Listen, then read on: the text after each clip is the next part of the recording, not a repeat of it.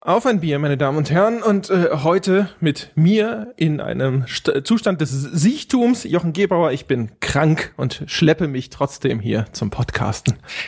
Okay, ich nehme ja stark an, du bist unterhopft. Vermuten kann ich es nur. Also in, in, in solchen Fällen äh, diagnostiziere ich dann immer eine akute Unterhopfung und äh, ich hoffe auch, äh, du hast das äh, passende Gegenmittel. Wenn Sie es sagen, Dr. Gebauer, dann, Ja. ja, natürlich habe ich das äh, passende Gegenmittel.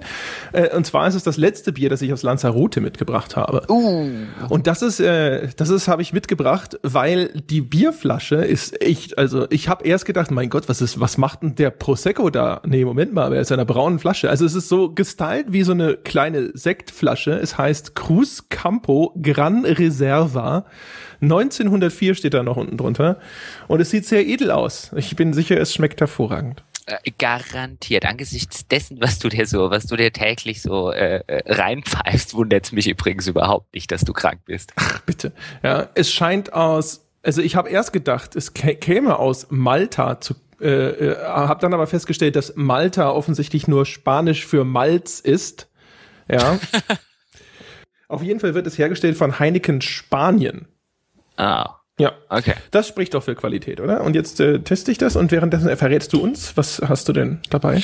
Ich habe heute tatsächlich äh, mal wieder das äh, gute alte Punktstätter an der Hand, was ich nur deswegen, ich habe ja noch welche von dem, äh, habe ja noch drei Flaschen von dem Biergeschenk übrig, aber ich denke mir, dass die noch ein Weilchen halten müssen, also bis mir jetzt einfach der nächste ein Biergeschenk macht, äh, damit ich noch länger, wenn du zum Beispiel solche komischen Biere trinkst, äh, noch länger ein bisschen damit protzen kann, was ich noch für gute deutsche Craft-Biere habe.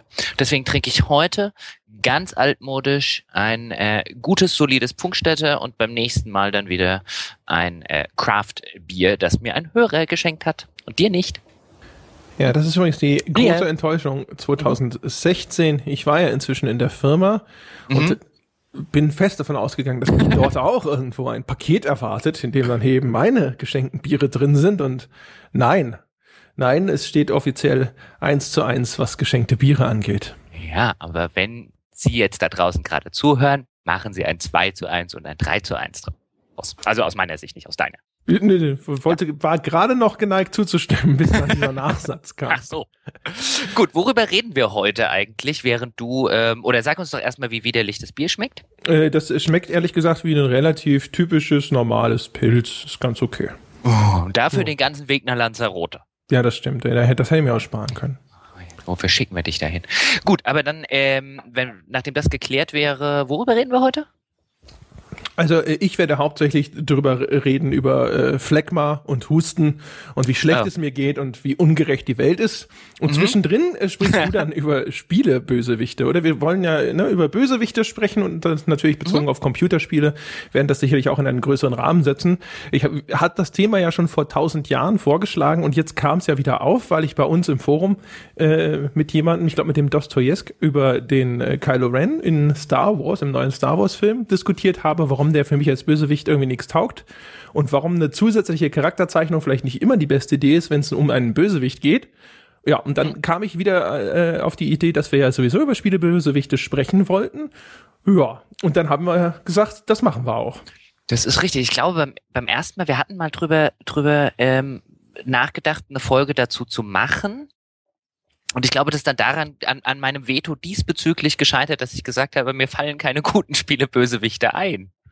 Richtig. Und das Schlimme ist, ich habe dann jetzt im Vorfeld dieser Episode mal kurz drüber nachgedacht, welche Spielebösewichte mir denn überhaupt einfallen, die tatsächlich Rang und Namen haben. Und selbst das ist eigentlich eine ziemlich armselig kurze Liste, wenn ich ehrlich bin. Und nur, weiß ich gar nicht, also es gibt keinen einzigen, von dem ich jetzt behaupten würde, dass er auf dem Niveau oder im Adelsstand der großen Filmbösewichte stünde. Äh, Wobei man dann natürlich fragen könnte, was sind denn die großen Filmbösewichte? Also ich habe jetzt auch tatsächlich, das war übrigens meine einzige Vorbereitung, weil wir hatten ja auch einen Hörer, der im, äh, im Forum so ein bisschen nachgefragt hat, dass wir uns doch bestimmt irgendwie auf die Folgen vorbereiten und so weiter. Also meine tatsächliche Vorbereitung auf diese Folge heute bestand daraus, mal im Netz äh, äh, Videogame Villains in Google einzugeben und auf die erste Top Ten Liste zu klicken, die dann natürlich unweigerlich erscheint. Ähm, und das Ganze auch mit Movie Villains mal zu machen, um zu gucken, was da jetzt rauskommt. Da kommen natürlich auch sofort diese widerlichen Top Ten Listen. Ähm, und äh, ich muss ja ganz ehrlich sagen, das, was auf diesen ganzen Listen, ob das jetzt bei Videogames, Movies oder selbst Literature äh, äh, auftaucht, wobei bei Literature geht's, da sind wenigstens noch ein paar Sachen irgendwie von von der Times und vom Guardian oder so Listen, die die, äh, wo ich jetzt sage, da würde ich wenigstens ein paar Sachen d'accord gehen. Aber bei vielen, auch bei den Filmsachen, würde ich jetzt auch nicht sagen, dass das besonders tolle Bösewichte wären. Also was sind denn, was sind denn die, äh, also wenn wir, wenn wir jetzt schon über, über Qualität von Bösewichten reden, was sind denn da unsere Qualitätsmaßstäbe? Da, genau, wir müssen wieder Definitionsarbeit leisten. Ja, was ich oh. gemeint habe, ist jetzt vor allem erstmal natürlich jetzt eher Bekanntheitsgrad oder auch äh, wie anerkannt fantastisch ein bestimmter Bösewicht ist. Ich würde jetzt mal aus dem, aus dem Bauch raus behaupten, Darth Vader ist wahrscheinlich einer der ikonischsten überhaupt. Egal, ob man ihn gut oder schlecht findet, das kann man ihm schlecht absprechen. Das äh, gewiss. Ja. Und danach geht's halt wahrscheinlich weiter mit sowas wie, keine Ahnung, ich denke mal, Hannibal Lecter wird relativ oben auf der Liste stehen, einfach weil er so bekannt ist. Die ganzen Trash-Horror-Bösewichte, ne? Freddy Krueger, Jason und so sind mhm. popkulturelle Phänomene, die sind einfach allen ein Begriff. Also man erkennt den Typen in der Hockeymaske, äh, selbst wenn man keinen Freitag der 13. jemals gesehen hat, zumindest so grob, selbst wenn man nicht weiß, wie man, wie, der, wie die Figur heißt. Sowas wäre noch dabei, also auch vielleicht Michael Myers aus Halloween. Das wäre so das, was, mir spontan in, in den Sinn käme. Ja, wahrscheinlich äh, von, von moderneren Sachen dürfte man dann Heath Ledger als Joker in, in Batman äh, sicherlich immer immer wiederfinden, wobei das ich den tatsächlich unter einen wirklich guten einordnen würde. Bei bei Darth Vader, ähm, äh, weil du es gerade gesagt hast, kann man garantiert nicht absprechen, dass er einer der ikonischsten Bösewichte, wenn nicht der ikonischste Bösewicht der Filmgeschichte ist. Ähm, ich, und er funktioniert auch in dem Rahmen von dem, was er machen soll. Er soll halt nicht sonderlich viel machen. Genau.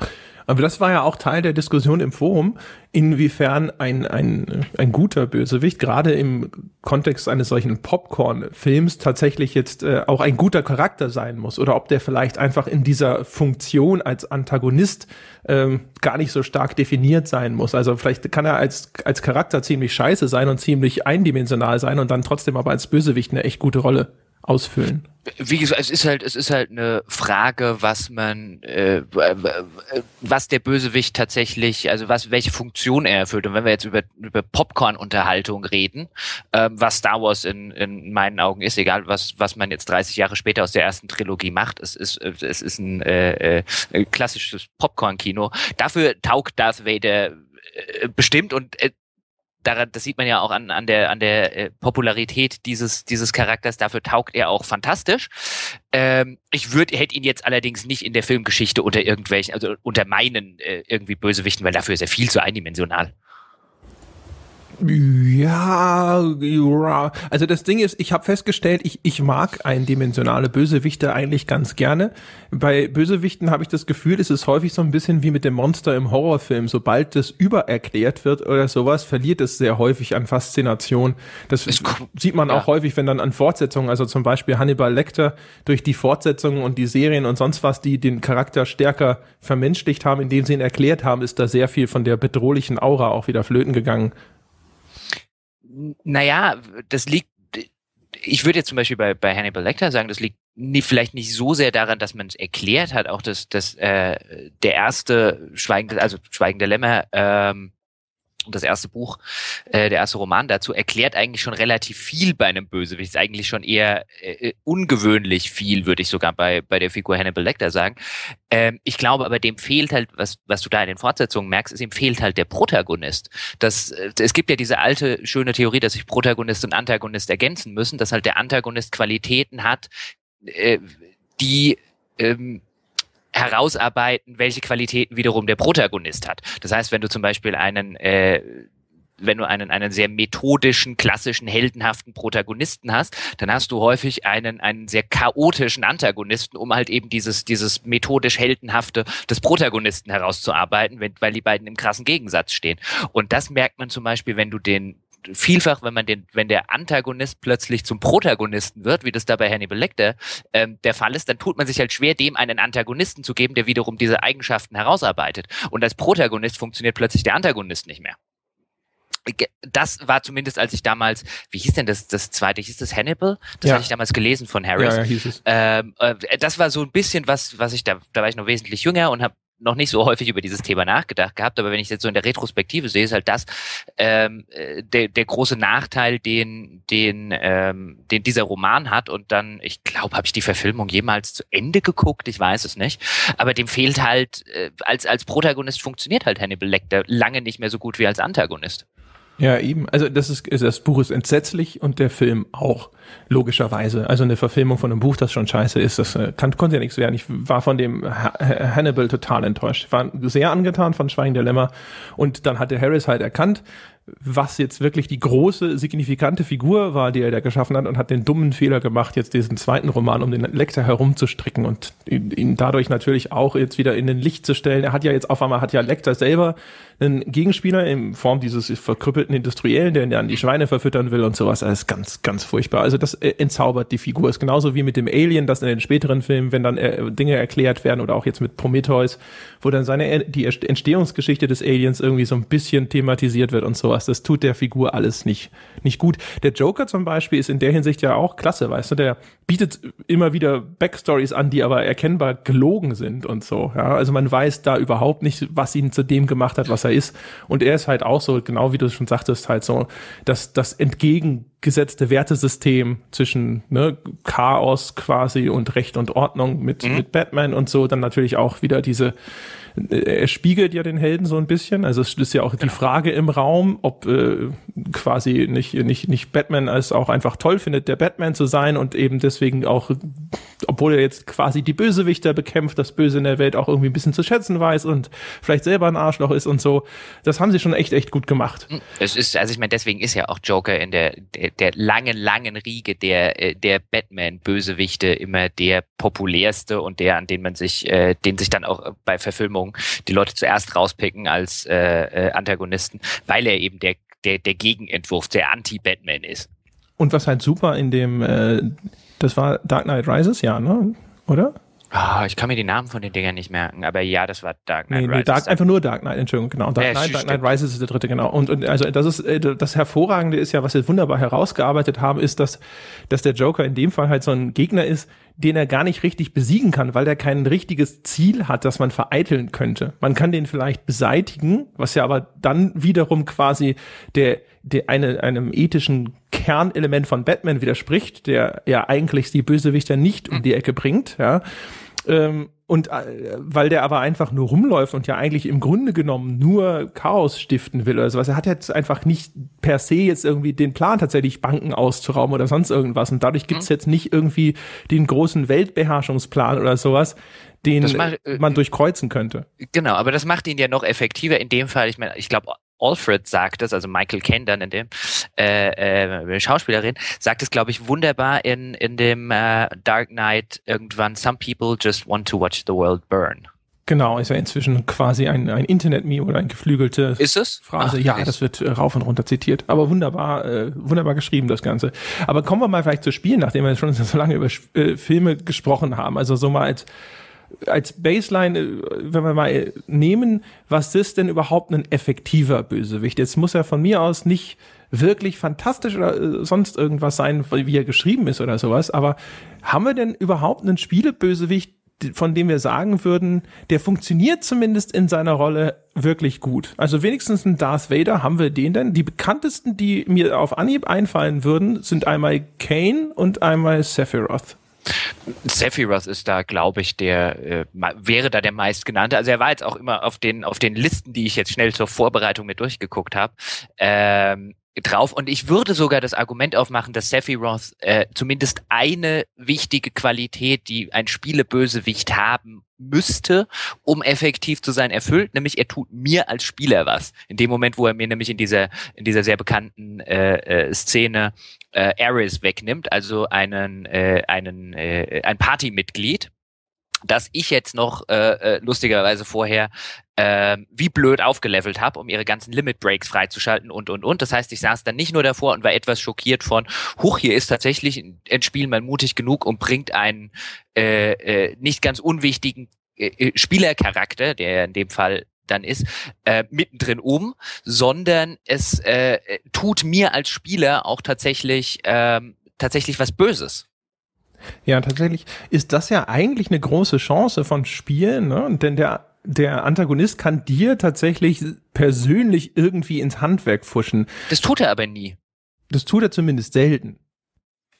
Ich würde jetzt, also außer Sephiroth wird mir auf die Schnelle gar keiner einfallen, der das tut. Und Sephiroth auch nur, und ich glaube nicht mal, also das ist natürlich schwer zu sagen, aber ich glaube eigentlich nicht mal, dass das so geplant war. Der sollte halt Ares umbringen und das sollte eine schöne emotionale Szene werden. Und ich, ich, ich glaube nicht, dass das im Plan tatsächlich des Storyschreibers war, dass ja viele Leute dann auch vorher diesen Charakter, wenn sie ihn bekommen, in die Party aufleveln, um äh, Dinge freizuschalten und, und, und. Ich glaube, dieses, dieses, dieses spielerische Element, dieses mechanische Element, mir auf dieser Ebene was Böses zu tun, indem ich Arbeit sinnlos versenkt habe, äh, ich weiß nicht, ob das im Mittelpunkt äh, stand.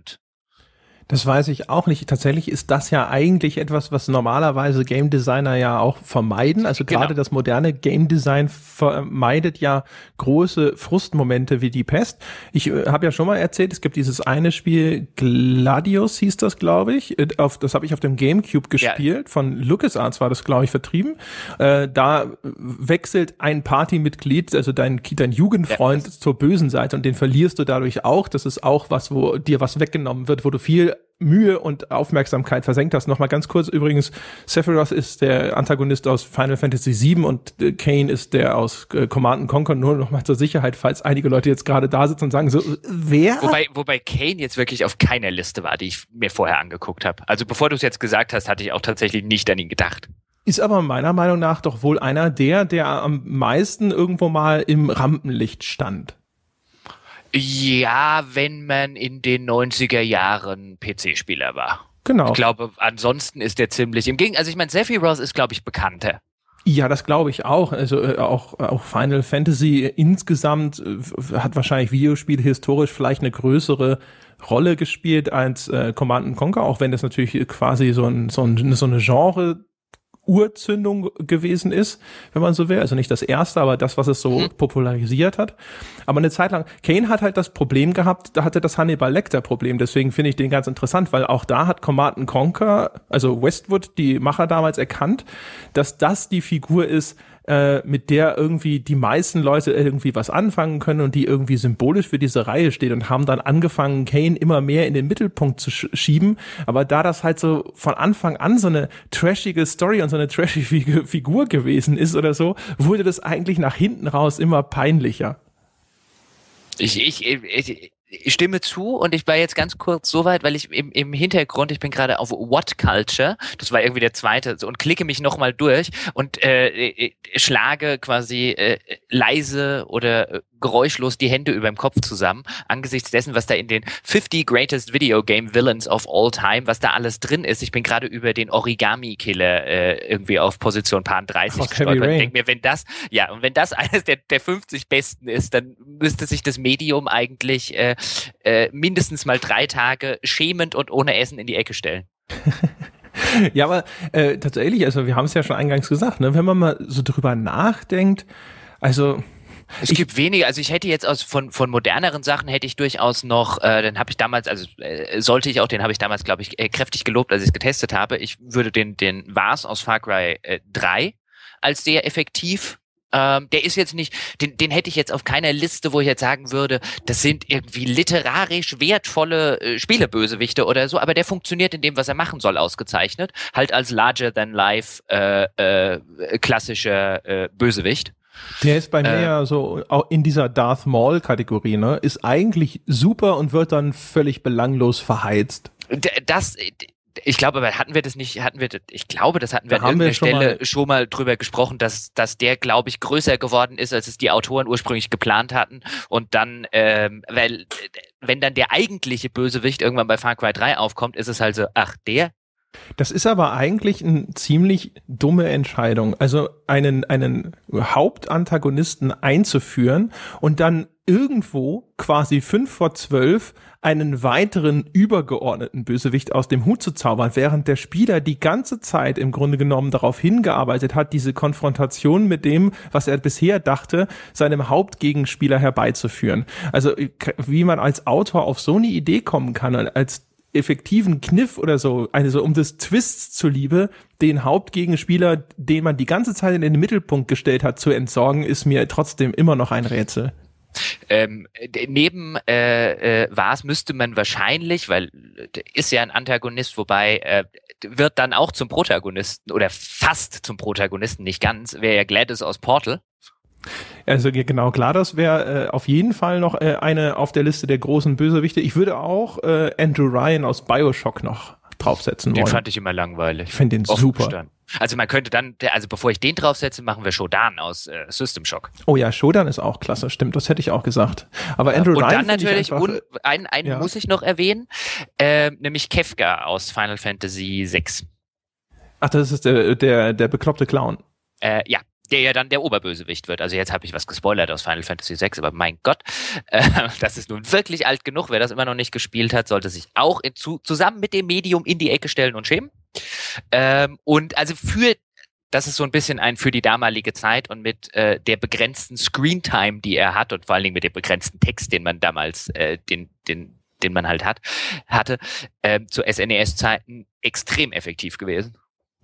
Das stimmt. Vielleicht nochmal ganz kurz zur, zur Verteidigung mhm. von dem, von dem Ryan. Ich finde den halt deswegen ja. so cool, weil er, weil er halt eher ein ambivalenter Bösewicht ist. Also ich finde halt den deswegen so cool, weil er zwar erkennbar dein, dein Widersacher ist und eine, eine, eine Ethik oder eine Moral vertritt, die erkennbar, wenn man dann in Rapture herumläuft, ja, durchaus äh, angreifbar ist und so. Aber zwischendrin äh, das, was er immer als Ideal postuliert und wie er das begründet und so, lässt einen, finde ich, immer mal wieder so innehalten und sich so denken, so, ah, so, so ganz verkehrt ist es ja nicht, was er vorhat. Er ist vielleicht ein bisschen zu extrem, aber das hat ja auch Großes geleistet das schon, aber der, also ich meine, wenn wir, wenn wir über Effektivität von Bösewichten in innerhalb eines Unterhaltungsmediums reden, dann ähm, finde ich, ist, ist die, und das erfüllt Andrew Ryan für mich nicht. Der Zweck ist ein, ich muss irgendwas fühlen. Und Andrew Ryan war mir auf einer Gefühlsebene relativ egal. Also das war jetzt niemand, wo ich gesagt habe, dieses Arschloch hat es dringend mal verdient, dass ihm irgendjemand die Rübe abhaut. Also und das stimmt daran, also daran finde ich, daran finde ich, merkt man in einem Unterhaltungssinne, ist das, wäre das jetzt also weniger, also weniger jetzt in einem, in einem, äh, auf einer Bedeutungsebene, dazu können wir dann später noch kommen. Aber wenn wir rein über die Unterhaltung reden, dann ist ein effektiver Bösewicht einer, bei dem ich davor sitze und denke, oh, du, du musst es aber noch mal ganz dringend aufs Maul kriegen. Jein, also das ist eine Dimension und da gebe ich dir recht, also er funktioniert nicht äh, in dieser Art und Weise, dass ich da sitze und es kaum erwarten kann, dass ich den endlich äh, mal so richtig eine, eine draufgeben kann. Aber äh, so als ein, ein eher charismatisch faszinierender Bösewicht, finde ich, funktioniert er eigentlich echt gut. Also es gibt ja verschiedene Kategorien von Bösewichten und er fällt halt Natürlich. halt eher in diese Faszination des bösen Kategorie, wo man so ein bisschen da sitzt und sich so denkt, so, ach ja, also weiß ja nicht, also vielleicht, wenn ich jetzt da gewohnt hätte, wäre ich auch Team Ryan gewesen. Ich, also dafür, also ich meine, dann, dann reden wir über diese Bedeutung. Natürlich gibt's nicht nur diese, ich finde den jetzt, finde den jetzt total äh, auf emotionaler Ebene total widerlich und will, dass er, dass ich ihm jetzt dringend auf die, auf die Fresse hauen kann, Ebene. Natürlich gibt's dann noch, wie du es gerade sagst, diese Bedeutungsebene oder wie bei, wie bei Gladys eher diese, der sympathische Bösewicht oder der Symp Bösewicht ist eigentlich der coolste äh, in der in der ganzen Handlung. Diese Sorte gibt's natürlich auch, aber wenn wir dann bei Andrew Ryan eher auf diese Bedeutungsebenen Bösewichten, um ihn mal so zu äh, äh, formulieren, äh, sind, dann ist er mir da echt zu schwach. Also das ist das ist halt ähm, und äh, so gern wie ich Bioshock und äh, wie ich Bioshock mag, wir hatten ja auch mal eine Folge dazu gemacht und äh, diese ganze Ayn Rand äh, Objektivismus-Geschichte, die da, die da, die da mitschwingt. Aber als als Figur funktioniert er für mich nicht wirklich. Also ich finde den auch null glaubwürdig. Äh, also ich finde, also äh, er erfüllt auch da seine Funktion und das ist alles, aber ich hätte ihn jetzt nicht als, ähm, also ich finde, finde, wenn man dann eben auf diese, auf diese, äh, auf diese Ebene will und ein, ein Bösewicht auf der Ebene entwerfen will, dann muss man da ein bisschen, äh, bisschen mehr nennen. Ich finde ihn, finde ihn nicht, nicht sonderlich glaubwürdig, ne. Okay, nee, lustig, aber manchmal empfindet man sowas ja auch sehr unterschiedlich. Ja, also ich, für mich war, waren alle Auftritte von Ryan in Bioshock immer der, der Höhepunkt. Also ich fand den halt auch einfach so schön gesprochen und äh, der war halt so, ach, so ein schöner Demagoge. Ich habe dem so gerne zugehört und habe immer gedacht so, ach ja, das stimmt ja schon, ja, da hat er schon recht so. Moment mal, nein, er muss trotzdem weg. Ja, aber er war so offensichtlich diese, diese, diese sympathische Demagoge, der eigentlich einer menschenverachtenden Ideologie aufsitzt. Also er war so, dieses Trope war so, fand ich so offensichtlich ähm, und hat dem, hat diesem, hat diesem ganzen Motiv nichts Neues abgewonnen, dass ich da halt eher gähnend davor sitze finde, das ist äh, nicht unbedingt ein Trope, das jetzt bei Videospielen weit verbreitet ist und nicht jetzt unbedingt zweiten, bei Videospielen, wenn, wenn sowas gut gemacht ist oder sowas da, äh, da bin ich bin ich dann durchaus Aber ich in der Lage kann, kann durchaus okay. anerkennen, warum man, warum, warum du das anders siehst. Äh, während bei, bei sowas wie Sephiroth zum Beispiel, der, wenn, wenn du diese Szene mit Ares wegnimmst, finde ich, ist das ein furchterregend schlechter Bösewicht. Ich meine, er, er sieht halt, er hat einen Wiedererkennungswert vom Aussehen, aber der Rest von Sephiroth ist halt einfach nur gähn, langweilig. Been there, read that a thousand times. Ich wollte gerade sagen, er ist halt in, insgesamt halt ein relativ typischer Bösewicht. Ein, ein ich äh, will zum Gottstatus aufsteigen, habe große Ja, und weil mir, weil mir vorher was ganz Schlimmes passiert ist, ähm, äh, früher, und eigentlich war ich ja mal, ich meine, in, in, gewisser Weise ist es ja, äh, äh, ist es ja so ein bisschen diese Darth Vader-Geschichte äh, und, und Anakin Skywalker. Ich war ja früher eine, ich war ja früher eigentlich ein Held und dann habe ich aber äh, äh, fand er quasi zur dunklen Seite und äh, äh blub. Äh, und oh Gott, fand ich das auch übrigens in der in der äh, äh, zweiten Star Wars Trilogie dieses Motiv so zu Tode getrampelt. Ich meine, über die sagt man ja immer, der sagt man ja sehr viele schlechte Dinge nach und äh, die meisten davon vollkommen zu Recht. Aber dieses, äh, der Weg zur dunklen Seite der Macht von Anakin Skywalker, wie da jemand gedacht hat, das könne irgendwie drei Filme tragen. Also dieses uralte, äh, äh diese, diese, diese uralte, klischeehafte Verwandlung eines Guten in einen Bösen ist so furchtbar. Naja, ich ah, meine. Ich, also ich finde, dieses, dieses Motiv ist halt so zu Tode getrampelt. Ja, und dann immer noch mit eben immer noch mit dieser Teenangst dabei. Ugh dass du, ich meine, dass du so einen so einen Macbeth-Charakter hast, weißt du, so einen, den eh strahlenden Helden, der korrumpiert wird durch Ambition oder was auch immer oder sowas. Mein Gott, das ist, ja, das ist ja zeitlos.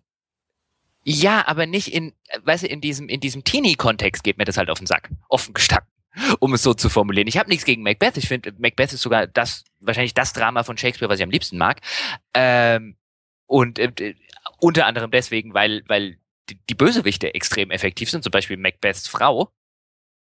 Ähm, äh, und auch Macbeth selber. Ich finde immer noch brillant seine Antwort darauf, wenn ihm irgendwie relativ äh, gegen Ende jemand sagt, dass seine, dass sich seine Frau umgebracht hat und er mehr oder weniger antwortet mit, er muss das ausgerechnet jetzt machen. ähm, gegen dieses Motiv, was du jetzt nennst, habe ich nichts, aber wenn du, aber dieses, deswegen fiel mir das bei Sephiroth halt ein, diese, dis, diese, diese, das auf dieser Teen-Ebene ähm, äh, zu machen, äh, wie es dann ja auch äh, diese zweite Star Wars Trilogie versucht. Also das, dieses Vermengen mit Teen-Angst, äh, mit diesem Teen-Angst-Motiv ist halt, finde ich halt ganz schrecklich. Das äh, ist ein, ein in der in der modernen äh, im modernen Film, Fernsehen und auch äh, Literatur zu Tode getrampeltes Motiv. Ja. Und das noch nie gut war. Ich glaube, das ist schon was, was man durchaus gut machen kann, auch wenn jetzt, jetzt kein Beispiel dazu großartig einfallen würde, weiß ich nicht. Also, aber es gibt ja natürlich, also ich gebe dir grundsätzlich, was den Sephiroth angeht, gebe ich dir auf jeden Fall recht. Also das ist halt relativ typisch. Ich meine, was, ich glaube, der ist doch Opfer von irgendwelchen Experimenten geworden. Ja, ja. Also ein typischeres äh, äh, Motiv, gerade im japanischen Videospiel, gibt's ja kaum. Mhm. Und ich meine, er sieht natürlich dann auch aus wie bei, bei Final Fantasy äh, äh, der Ära die meisten. Er sieht natürlich aus wie irgendwo eine Kreuzung zwischen einem 14- und einem 17-Jährigen mit äh, sehr viel Frau noch äh, äh, untergemengt. Ähm, ich kann auch verstehen, warum der, genau wie das ganze Spiel halt hoch, ähm, äh, so hoch angesehen ist, weil das halt äh, das hatten wir, glaube ich, schon, als wir mal über Final Fantasy VII gesprochen haben, für viele, für viele Menschen insbesondere als sie in, eben in dieser Teenie-Zeit äh, äh, selbst sich befunden haben, war das halt eine der ersten Begegnungen mit dieser Sorte Spiel. Also dass man die natürlich ähm, dann in einer äh, in einer gewissen ikonischen Erinnerung hat. Genauso ist es ja eben auch mit der ersten Star Wars Trilogie. Also wäre die äh, also mein, mein Argument wäre, sie, sie erschien auch genau zum richtigen Zeitpunkt, nämlich wo es eine junge Generation gab, die da komplett empfänglich dafür war. Und äh, das, das brauchst du halt für so ein Phänomen. Es müssen halt auch immer verschiedene andere äh, äußere äh, Faktoren dazukommen, glaube ich. Also bei Star Wars zum Beispiel, einer der Gründe, warum sich die, dieses Erlebnis vom ersten Star Wars-Film nicht, nicht replizieren lässt, ist ja auch, weil das Ding technisch so ein Meilenstein war. Und solange es dir nicht gelingt, jetzt mit deinem neuen Star Wars-Film wieder alle Leuten komplett die Augen aus dem Kopf fallen zu lassen mit dem, was du da auf die Beine stellst, hast du dieses Element schon mal verloren. Und Final Fantasy VII war ja auch der Sprung zu diesen CGI-Grafik, mhm. CD-Medium, sonst irgendwas. Also wir ja. haben ja gesehen, sowas wie Rebel Assault, was als Spiel ein Haufen Scheiße ist. Kann man mal sagen, was man will, ja. Hat unglaubliche Beachtung. Das haben die Leute geliebt damals. Jeder hat es gespielt, jeder wollte das sehen ja, nur weil diese Rendergrafiken da drin waren und Final Fantasy VII war halt der Schritt für die Reihe auf das CD-Medium und mit allen den verbundenen Vorteilen. Dementsprechend war das wahrscheinlich halt auch von den Rahmenbedingungen her ein sehr beeindruckender Titel. Garantiert. Also ich meine, diese, ich würde ja, würde ja schätzen, dass ein nicht unerheblicher Teil der damaligen Verkaufszahlen von Final Fantasy VII daher rührten, dass man damals diese Render-Zwischensequenzen gesehen hat und gesagt hat, das muss ich haben. Ja, es gab ganz viele Spiele. Ich meine, Legend of Carandia 3, ein Titel, an den sich heute keine Sau mehr erinnert. Das war damals bei uns an der Schule auch so ein Ding. So, oh, und dann im, im Intro und der Drache spuckt Feuer auf die Kamera. Blah. Und man hat sich gedacht, so Hammer, das muss ich sehen, das ist ja unglaublich. Ja. Es gab eine ganze Reihe von solchen Titeln. Und Command Conquers Kane fällt so ein bisschen in die gleiche Kategorie. Das waren ja richtige Filme, ja, Schauspieler und auch diese Rendersequenzen, ich habe es schon mal erzählt, ich habe Command Conquer nur gespielt, weil ich sehen wollte, wie in diesen Zwischensequenzen dieser Flammenwerferpanzer auf einmal so einen Häuserblock wegmacht. Das sah fantastisch aus damals. Aber garantiert, aber das Publikum war halt, äh, da bei solchen Sachen merkt man übrigens schön, wie, äh, wie nischig das Nerd-Publikum, gerade insbesondere aus dem PC-Bereich, äh, damals äh, tatsächlich gewesen ist, weil nochmal, wenn du heute, wenn du heute irgendwo guckst, da sind keine Canes auf der Liste. Ich habe zum Beispiel damals auch die Wing Commanders äh, nur wegen den äh, Zwischensequenzen gespielt. Erinnert sich heute irgendeiner an einen Charakter aus Wing Commander? Natürlich sitzen jetzt da, äh, äh, daheim einige Hörer und sagen ich, ich, ich. Aber im Großen und Ganzen sieht man heute irgendwo äh, bei coole Charaktere der Spielegeschichte, wenn man da irgendeine Liste aufmacht, ist da wahrscheinlich niemand aus Wing Commander. Also Christopher Blair, Mark Hamill, das könnte schon auftauchen aber die Kil Kilrathi, Kilrathi, keine Ahnung, auf jeden Fall, ich äh, vermute, die gehören tatsächlich auch zu den vergessenen Spiele-Bösewichten, auch wenn sie da hier so tolle Jim Henson-Muppets hingesetzt haben für den äh, dritten Teil. Also was so, was so wirklich aus dieser, aus dieser PC-Ecke immer noch äh, äh, dann auch in solchen Listen auftauchen würde, wäre jetzt ein, ähm, in der Wiese doch gleich aus Monkey Island, LeChuck. Ja. Und da habe ich nie verstanden. Also ich meine, der war ganz witzig, ja, aber an dem ist auch, fand ich auch schon, aber da hatten wir es ja schon mal zum Thema Monkey Island, an dem fand ich auch früher nichts in irgendeiner Form fantastisch. Der war nett. Der war auf jeden Fall auch, äh, glaube ich, eines der Highlights in Monkey Island. Also ich kann das jetzt nicht mehr wiedergeben, aber ich erinnere mich an, an diese, die, diese Dialoge zwischen ihm und einem seiner Skelettmate oder so, die da bei ihm Rapport erstatten und fand das, glaube ich, ziemlich cool insgesamt, so auch gerade im Vergleich zu dem, was ich mit Guybrush erlebt habe, fand ich LeChuck im ersten Monkey Island sehr cool. Ich könnte es jetzt aber gar nicht mehr wiedergeben, es ist echt lang her. Äh, übrigens noch, weil, was mir gerade einfällt, weil wir vorher bei, ähm, bei Bioshock waren, äh, wie hieß er doch gleich? Sander Cohen, glaube ich, war besser als Andrew Ryan. Und effektiver. Oh Gott, erinnere mich, wer, wer war Sander Cohen? Das war dieser äh, Künstler, um es so zu formulieren. Ah, der, ja, ja. ja der Bioshock, war großartig. Ja, ja, das, das hatten wir in der Bioshock-Folge ja schon diskutiert, dass die sehr, sehr schöne, äh, so diese, diese zweit, zweite Reihe der Bösewichte, dieses, mhm. äh, dieses Portfolio an Psychopathen, das war tatsächlich sehr, sehr cool. Da gibt es eine ganze Reihe dazu, da können wir auch, kann ich hinterher nochmal, äh, den habe ich aber, glaube ich, schon mal erzählt, ist wurscht, aber es gibt, gibt einen äh, äh, Gegenspieler, auch aus der zweiten Reihe, der, den fand ich mit am effektivsten. Aber wenn man nochmal so bei den Hauptbösewichten bleiben würden, wäre vielleicht auch Kerrigan aus StarCraft noch zu nennen. Ich habe StarCraft nicht, ich kann über StarCraft nichts sagen. Da sind wir wieder bei meiner, bei meinem Blindspot-Echtzeitstrategie. Also Kerrigan ist deswegen ganz interessant, weil die das tatsächlich erzählerisch ganz schön gemacht haben. Die ist ja erst auf deiner Seite und dann wird sie von den Zerg gefangen genommen und dann quasi da so modifiziert und wird zu so einem Hybridwesen aus Mensch und Zerg und ist halt die große Liebe von Jim Raynor, der auch in deiner oder beziehungsweise ist eine Romanze, die da sehr deutlich angedeutet wird, wenn man so will. Und äh, der, das ist halt auch eine der Figuren, eine der Heldencharaktere in deinen Truppen und sowas. Und dieser, dieser Wechsel und dadurch, dass es diese persönliche Bindung zwischen diesen beiden Figuren gibt und so, das macht das Ganze emotional relativ effektiv. Und auch das sieht man auch, dass Blizzard danach die weitere Entwicklung von Kerrigan als Zergkönigin und dieses äh, äh, dieses Motiv, dass Rainer da irgendwie quasi jetzt auf einmal mit ihr wieder konfrontiert wird und sie ist ein völlig anderer Mensch, in Anführungsstrichen sozusagen, ganz gut ausspielt. Das ist ganz cool. Ich muss gestehen, ich habe jetzt die, die letzten Episoden von StarCraft 2, also das Legacy of the Void und das Wing, nee, Wings of Liberty habe ich gespielt, das war der Original-Dings und was war das zweite? Heart of the Swarm, genau, die habe ich nicht mehr, nicht mehr mitbekommen.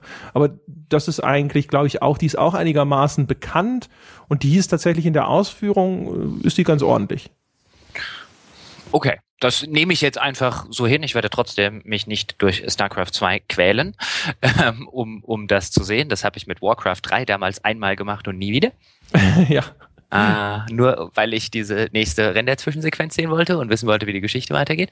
Ähm, und an die ich mich übrigens nicht mehr erinnere. Also insofern muss sie eine ganz großartige Geschichte gewesen sein. Ähm, aber ich würde noch mal gerne auf das zurückkommen, was, wo du dann ja gesagt hast, zu Recht gesagt hast, nicht alle Bösewichte müssen so gestri gestrickt sein. Aber für mich immer als als als Leser, auch als ähm, äh, Filmeschauer, Serienschauer, ich finde immer so diesen diesen eigentlich die wunderbarsten Momente, die ich persönlich jetzt mit Bösewichten habe, sind die, die ich dieses äh, dieses dieses Gefühl also die man wirklich verabscheut und die man gerne verabscheut.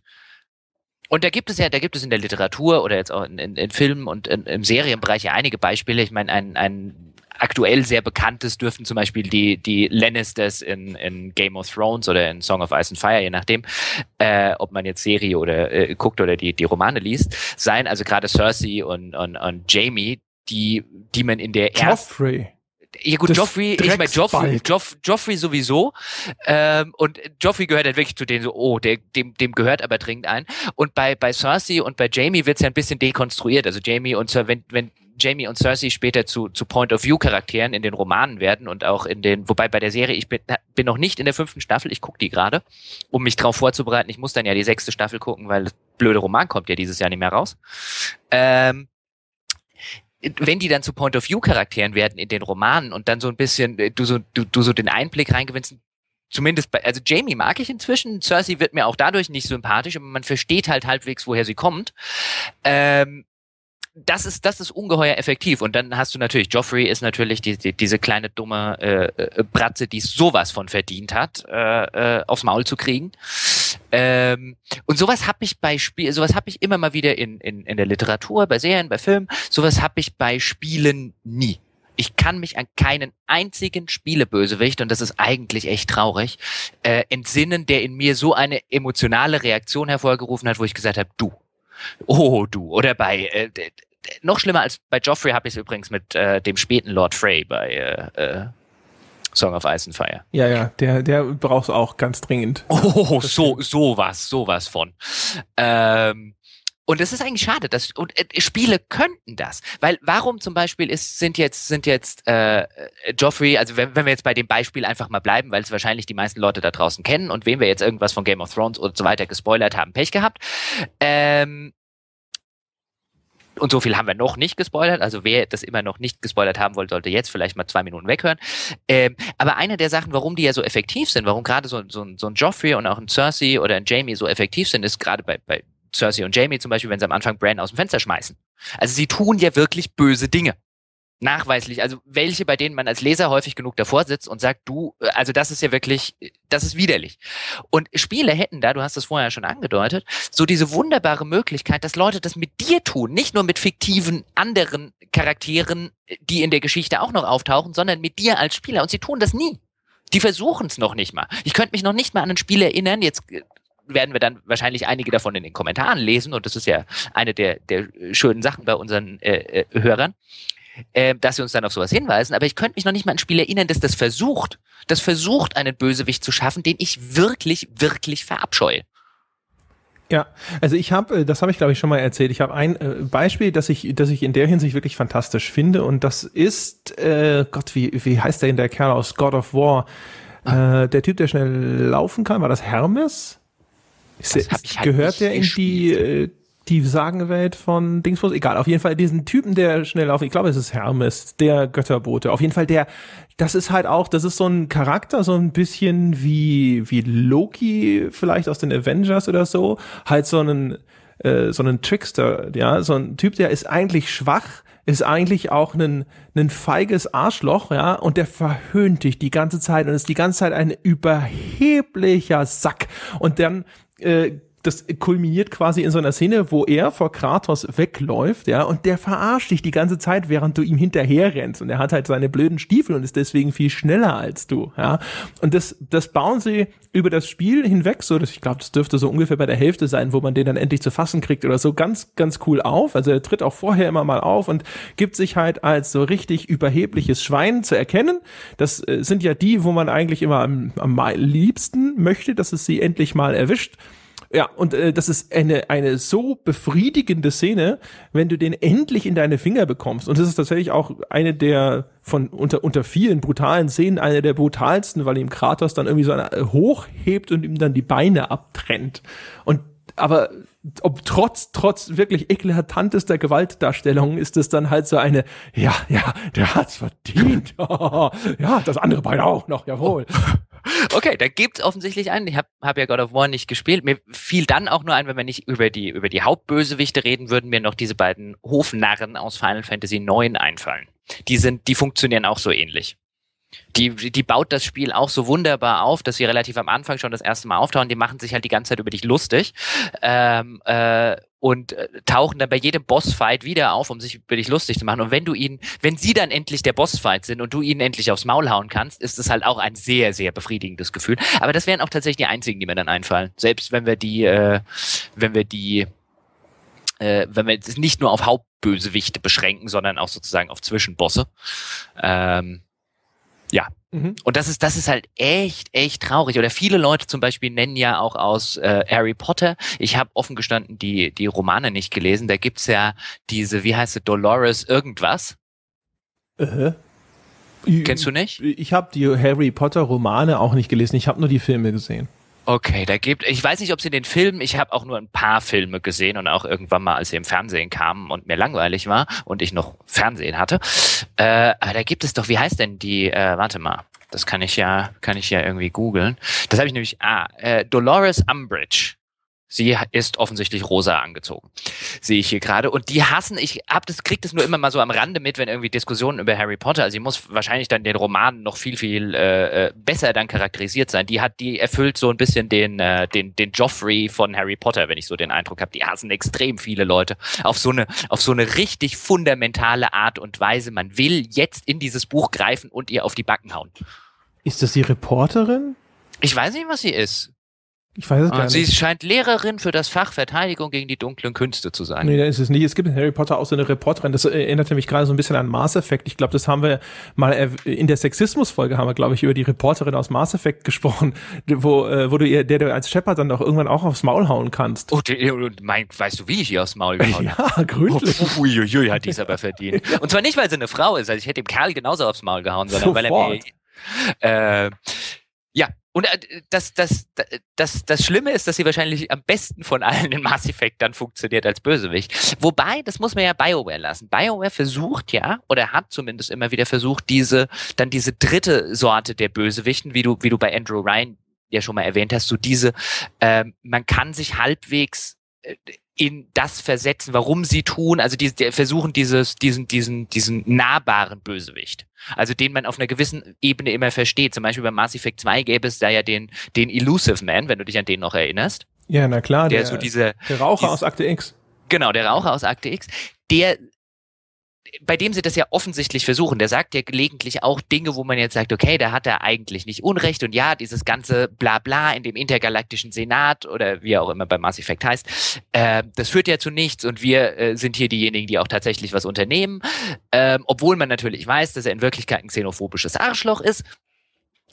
Ähm, aber BioWare schafft's halt nie, das Ganze wirklich auf ein Niveau finden, finde ich zumindest, zu heben, an dem die dann äh, tatsächlich irgendwo in einem Gedächtnis bleiben würden, jetzt längere Zeit. Also den Elusive Man wäre jetzt nichts, an was ich denken würde, wenn die, äh, wenn das Gespräch auf äh, gute Spiele bö Bösewichte käme und wir nicht schon jetzt eine Dreiviertelstunde oder so drüber, drüber geredet haben. Genauso geht's zum Beispiel aus in, in Dragon Age Origins, dem, dem Logain, wenn du dich an den noch entsinnst. Ja, der, Na, ich finde, ich finde auch da, der tut am Anfang, tatsächlich ist einer der wenigen, der dir am Anfang was Böses tut, weil dann stehst du ja mit dem König, bist ja einer der Grey Wardens äh, und, und stehst dann unten mit dem König gegen die, gegen die Darkspawns. Ähm, und dann trifft der Verrat von Logan, der am Anfang kommt, trifft ja auch dich.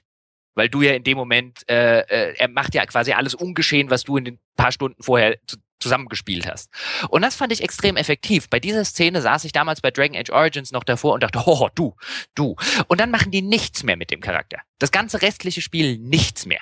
Also du hast dann irgendwann natürlich diese eine Szene, wo du, wo er dann, äh, wo du dann Alice dagegen ihn kämpfen lassen kannst, also einen deiner deiner äh, Partymitglieder oder wo du ihn selber umbringen kannst. Aber da in der Zwischenzeit so gut wie nichts, außer dass er einmal noch einen, äh, ähm, einen ziemlich unfähigen äh, äh, Assassinen auf dich ansetzt, dass sie nichts mehr mit der, mit der Figur tun und vor allen Dingen nicht, genauso wenig wie beim Elusive Man, halt diese, diese Dualität, dieses einerseits sich, sich äh, äh, moralisch falsch zu verhalten, aber andererseits vielleicht durchaus nachvollziehbare Gründe dafür zu haben, aus der machen sie halt genau wie beim Elusive Man einfach viel zu wenig. Ja, das wäre jetzt mein Einwand gewesen gegen den ja. Low-Gain, weil äh, genau das, was du sagst, der wird eingeführt und dann verschwindet er aber eigentlich erstmal vollkommen aus der ganzen Geschichte. Hm. Aber ich sage nur, BioWare versucht immer mal wieder solche Bösewichte zu erschaffen. Ähm, deswegen, das muss man ihnen ja durchaus, das muss man ja anerkennen. Ähm, das sind aber dann die, wo du, wo du dann halt merkst, ähm, dass sie sich in dem Medium dann ähm, äh, aber trotzdem immer noch auf der Stelle bewegen oder eher zurückentwickeln. Ich meine, ich, wir hatten es, glaube ich, letztes Jahr irgendwann schon mal äh, gehabt. Äh, Corypheus aus Dragon Age Origins ist wahrscheinlich der schlechteste Spielebösewicht, äh, den ich sehr, sehr langer Zeit in einem, in einem so aufwendig produzierten Spiel gesehen habe. Der funktioniert auf nicht einer einzigen Ebene. Das ist, äh, also der funktioniert auch relativ, also wenn, wenn man ihm das erste Mal begegnet, denkt man noch, oh, du könntest ganz cool sein, ab danach ist er nur noch Hampelmann. Und ähm, das ist halt, und äh, dann ist er noch jemand, also ich meine, der, der taucht ja zum ersten Mal in einem DLC für Dragon Age 2 auf. Also mehr, ich werde da auch nie das Gefühl los, äh, dass sie auch noch tatsächlich einen Bösewicht gewählt haben, damit sie noch Dragon Age 2 DLCs verkaufen. Ich glaube, das ist gewagt, die These. Hm, hm. ich glaube, Dragon Age 2 hatten sie zu dem Zeitpunkt tatsächlich schon abgeschrieben. Äh, die schreiben die nicht ab, die verdienen, guck mal in EA-Zahlen, was die mit DLCs Kohle verdienen. Die verdienen mit den Bio, mit den, mit den Dragon Age 1 und 2 DLCs wesentlich mehr wahrscheinlich, als sie mit den Spielen Longtail verdienen. Ja, die Dinger gehen ja auch nie in Sale. Nicht mehr rückwirkend, indem sie da äh, den Typen jetzt in Dragon Age. Ich weiß, dass ich es jetzt ein bisschen übertrieben habe, aber Ja. Lass mir, lass mir doch meine Verschwörungstheorien. Gerne, jederzeit. Natürlich. Das war jetzt wieder eine dieser etwas provokanten, überspitzten Aussagen, die wir ja so gerne, die wir ja so gerne im Rande dieses Podcasts treffen. Ähm, aber ja, da wollte ich mal zumindest eine halbe Lanze äh, für BioWare äh, brechen, in der Hinsicht gerade den, den Elusive Man den fand ich vom, vom Entwurf her einen wirklich interessanten Charakter. Übrigens auch wie Corypheus. Diese ganze Idee bei Corypheus, bei Dragon Age Origins mit dem, ähm, dass er tatsächlich äh, im Himmel, also ich äh, paraphrasiere es jetzt ein bisschen für die Leute, die Dragon Age und das Lore von Dragon Age nicht kennen, dass er tatsächlich im Himmel war und festgestellt hat, der Himmel ist leer. Und dann jetzt selber sich dort eine äh, dort nochmal hin will, um sich dort häuslich einzurichten und quasi Gott anstelle Gottes werden kann, der nämlich nicht existiert. So fängt, so wird er eingeführt und dann dann, dann denkst du noch, oh, das ist spannend. Das ist eine spannende Motivation für einen Bösewicht. Und vor allen Dingen finde ich es ganz spannend, ist es da wirklich leer gewesen? Also ist das hier so eine Gottestodgeschichte? Und dann stellst du aber halt nach dieser Einführung fest, ah, nichts von alledem wird jemals wieder gemacht. Und ab jetzt ist er der klassische äh, äh, archetypische Klischee-Bösewicht, so getreu dieses Mottos, das irgendwann mal in der Literatur irgendjemand gesagt hat. Ich kann mich nicht mehr dran erinnern. Jeder hat seinen Fehler. Meiner ist, dass ich böse bin. Hm. Und dann machen sie halt nichts mehr daraus und dann denkst du dir halt jedes Mal, ihr entwerft eigentlich ganz interessante Bösewichte und dann macht ihr nichts mehr damit. Das ist, das ist etwas schade. Wobei wir dann an einen Punkt kommen, wenn ich noch einen Gedanken weiterspinnen kann, äh, der der dann, das hatten wir relativ am Anfang, wo wir darüber gesprochen haben, dass sich Bösewichte, um effektiv zu sein, häufig mit einem, mit dem Protagonisten ergänzen müssen. Und dann kommen wir halt in die Problematik, wenn du, wenn du sehr viele, sehr viel der künstlerischen Freiheit an den Spieler abtrittst, indem ich gut spielen kann oder böse oder mich so entscheiden oder mich so entscheiden kann, ähm, das tut den Bösewichten auch nicht gut.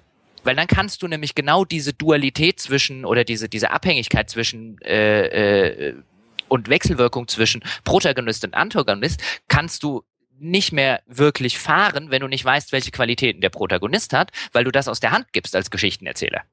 Ja. Und das ist was, was glaube ich dann bei, bei sowas wie, wie Dragon Age Inquisition ähm, oder auch bei, bei der Mass Effect Serie, wo ich mir nicht sicher bin, ob da eben diese, diese Sachen nicht hinter den Kulissen beim Geschichtenerzählen dann dazu führen, dass du eben schlechtere Bösewichte hast, weil die halt für alle möglichen Eventualitäten funktionieren müssen.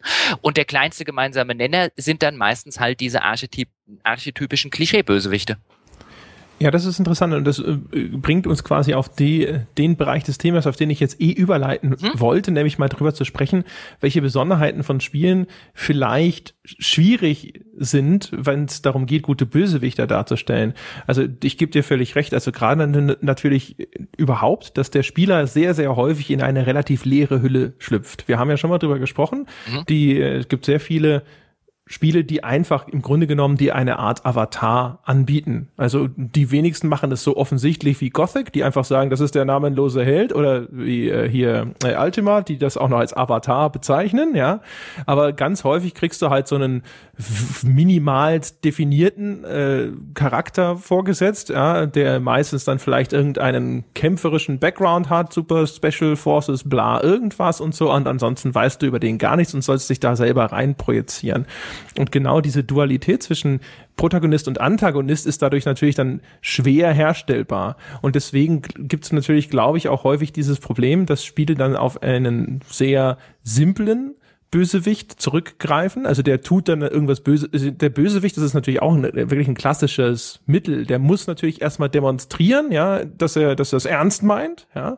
Und dann tut er halt irgendwas Böses. In Spielen gern gewählt natürlich, er tut der Familie oder irgendeiner dem Helden nahestehenden Figur irgendetwas an und dann ist die Sache geklärt. Wir haben ja auch, glaube ich, schon mal erzählt, dass Entwickler zum Beispiel Nazis unheimlich gerne als Gegnertyp einsetzen, weil dann müssen sie nicht erklären, warum die böse sind. Das sind Nazis, das ist alles klar und jetzt kann man die, äh, kann man dazu übergehen, die abzuknallen. Und das heißt, alles, wo der Spieleentwickler sich seine, in seiner Narration eine Abkürzung quasi erkaufen kann, indem er den Bösewicht in die eine oder andere Schablone steckt, wo er dem Spieler nicht mehr lange erklären muss, warum der jetzt böse ist und wieso er so oder so handelt, das kommt denen meistens recht gelegen. Aber das sorgt natürlich dann dafür, nicht mal, dass diese Bösewichte per se, also jetzt mal völlig isoliert betrachtet, scheiße sind, aber dass sie halt so ewig gleich sind, dass es dann halt auf Dauer einfach nur noch Schulterzucken hervorruft. Mm, ja. Auch das, das, das war jetzt auch wieder ein, ein, ein Exkurs, bei dem ich jetzt, dem ich jetzt auch mit erstmal mit Ja zustimmen würde. Ähm, ja, ja, und ja. Äh, de, noch weitergehend zum Beispiel, was mich immer ein bisschen wundert, ist tatsächlich, ein großes Problem scheint natürlich die Länge zu sein. Also so ein Zwei-Stunden-Film hat es einfacher, einen konzentrierten, destillierten Bösewicht in Szene zu setzen, den auch immer mal wieder auftauchen zu lassen. Also auch zum Beispiel der Film hat es ja viel leichter als ein Spiel zwischen Handlungssträngen zu wechseln. Das sehen wir bei Spielen relativ selten noch. Ich habe mir jetzt äh, zum Beispiel das Game of Thrones Rollenspiel auch im Steam Sale mal geholt, weil du ja sagtest, die äh, Geschichte ist ganz cool, nur das? Kampfsystem ist schrecklich. Ich das Kampfsystem, das habe ich glaube ich nicht gesagt. Das hattest so. du neulich schon mal irgendwie im, im Skype. Ich hatte das damals für die GameStar getestet. Ich weiß nicht mehr, ob ich das Kampfsystem, also das Spiel ist extrem mittelmäßig, aber die Geschichte ist groß. Ja, also hättest du es gesagt, hättest du recht gehabt, denn das Kampfsystem ist furchtbar. Also, boah, meine Güte, was für ein, ja, ziemlich hohl. Äh, äh, Geschichte muss ich aber das wechselt zwischen Charakteren, quasi wahrscheinlich auch treu seiner Vorlage, haben sie sich gedacht, da müssen wir halt verschiedene Perspektiven anbieten aus der Sicht verschiedener Charaktere. Das ist aber eigentlich eine Seltenheit bei Spielen. Normalerweise kriegst du ja einen Charakter und den spielst du dann die ganze Zeit. Und selbst wenn du Charaktere wechselst, wie das zum Beispiel in Call of Duty üblich ist, merkst du es manchmal gar nicht. Also viele Call, Call, of Duty ist zum Beispiel ja so, dass sie dich sehr häufig springen lassen. Du bist jetzt der Dingsbums in der so und so vierten Panzerdivision beim polnischen Heer im Zweiten Weltkrieg gewesen und dann bist du bei den Amis und dann bei den Engländern und so. Aber du hättest auch eigentlich immer Engländer sein können. Das hätte keine Sau gemerkt, der jetzt nicht einen polnischen von einem englischen Panzer unterscheiden kann. Ja. Ähm, und genau das ist halt schwierig, glaube ich. Also Spiel, äh, Spiele haben das Problem, dass sie häufig auch eine, äh, erstens diesen durchgehenden, singulären Narrativ, wie ein Ich-Erzähler quasi, immer darstellen müssen und dann auch noch sehr lang sind. Aber ich verstehe trotz dieser Einschränkung nicht, warum so viele Spiele diesen Fehler machen, dass sie mal ihren Bösewicht vorstellen und dann sieht man den nicht mehr. Dann erlebt man diese ganzen Mini-Abenteuer, häufig so in sich gekapselte kleine Quest-Geschichten, die teilweise auch cool sind und teilweise dann auch ihrerseits eigene, viel coolere Bösewichte enthalten. Aber der der, der Hauptantagonist kommt nicht mehr zum Vorschein oder nur noch ganz selten, taucht da mal ganz kurz auf, sagt ein Sprüchlein und ist wieder weg. Das ist, ja gut, aber das ist, das ist, also ich kann es schon verstehen insofern, weil das ist ja nicht, ist ja kein singuläres Problem von Spielen. Das ist ja auch ein, äh, gerne mal ein Phänomen von schlechten Filmen oder schlechten Romanen. Das ist halt ein Phänomen von schlechtem Geschichten erzählen. Äh, das ist halt, wenn du nicht weißt, also wenn du dann, wenn du, wenn du halt eine, eine schlechte Geschichte erzählst und zum Beispiel in Dragon Age Origins, was ja dieses, dieses, wo es vorher mit Logan McTeer, das erzählt innerhalb der, der einzelnen äh, äh, Missionen, die du dort machst, ab und zu eine ganz nette Geschichte. Aber dass das zum Beispiel für seine Story, der, der, der normale, also der, der, der eigentliche Plot ist aus genau den genannten Gründen echt kein guter. Ähm, das ist halt, das ist halt nicht gut die Geschichte erzählt. Eine, eine gute Geschichte, meiner Ansicht nach zumindest, wäre dann halt bei, bei, bei solchen Sachen ein, also wenn ich, wenn ich mich die ganze Zeit auf andere statt mein Bösewicht verlasse, dann sollte ich mich mal, sollte ich mir halt überlegen, nee, dann erzähl doch einzelne kleine Geschichten, die in irgendeiner Form was mit diesem Bösewicht zu tun haben und indem man zum Beispiel was mit äh, sich mit seinen Handlangern anlegt und dann die nicht nur einfach Handlanger sind, weil das Spiel jetzt gesagt hat, du bist Handlanger, sondern weil man da tatsächlich die Handschrift des Bösewichts drin erkennen würde. Also das wäre gutes Geschichten erzählen. Ähm, und ich glaube, das geht wieder an den Punkt, den wir auch hatten, ähm, als wir uns, als wir in der, in der, als wir die Story-Folge hatten und uns gefragt haben, warum so wenige Sp äh, äh, Spiele gute Geschichten erzählen, weil es einfach nicht viele gute Geschichtenerzähler in diesem, in diesem Medium leider Gottes gibt. Und äh, warum das so ist, äh, darüber haben wir uns ja auch in dieser, in dieser Folge ausgelassen. Also dieses, die, das ist ja kein, wie gesagt, kein singuläres Problem von, von Spielen, dass, dass sie sich mit, mit schlechten Bösewichten rumtreiben, dass äh, äh ist ja zum Beispiel, keine Ahnung, guck in die, guck in die Fantasy, Science Fiction, also in so eine, ein bisschen eine, eine Genre-Literatur in Krimis und Co. Und ähm, ich würde, würde auch bei, bei extrem vielen Sachen sagen, das ist echt nicht gut. Ja, das ist richtig, aber trotzdem, äh, also das ist so so grundlegend, also so so basic, dass ich mir schwer tue, das mir alleine dadurch zu erklären, dass jetzt die Autoren nicht gut genug wären, weil keine Ahnung, das ist so ein Fall von, also wenn ich drauf komme, dann kommt auch ein mittelmäßiger Geschichtenerzähler auf die Idee. Das, äh, ja, aber äh, auf die Idee kann man ja kommen. Also ich glaube ja auch nicht, dass die mittelmäßigen Geschichtenerzähler dann vor ihren Geschichten sitzen und sagen, komm, wir machen es jetzt trotzdem scheiße, sondern ich glaube, die versuchen das.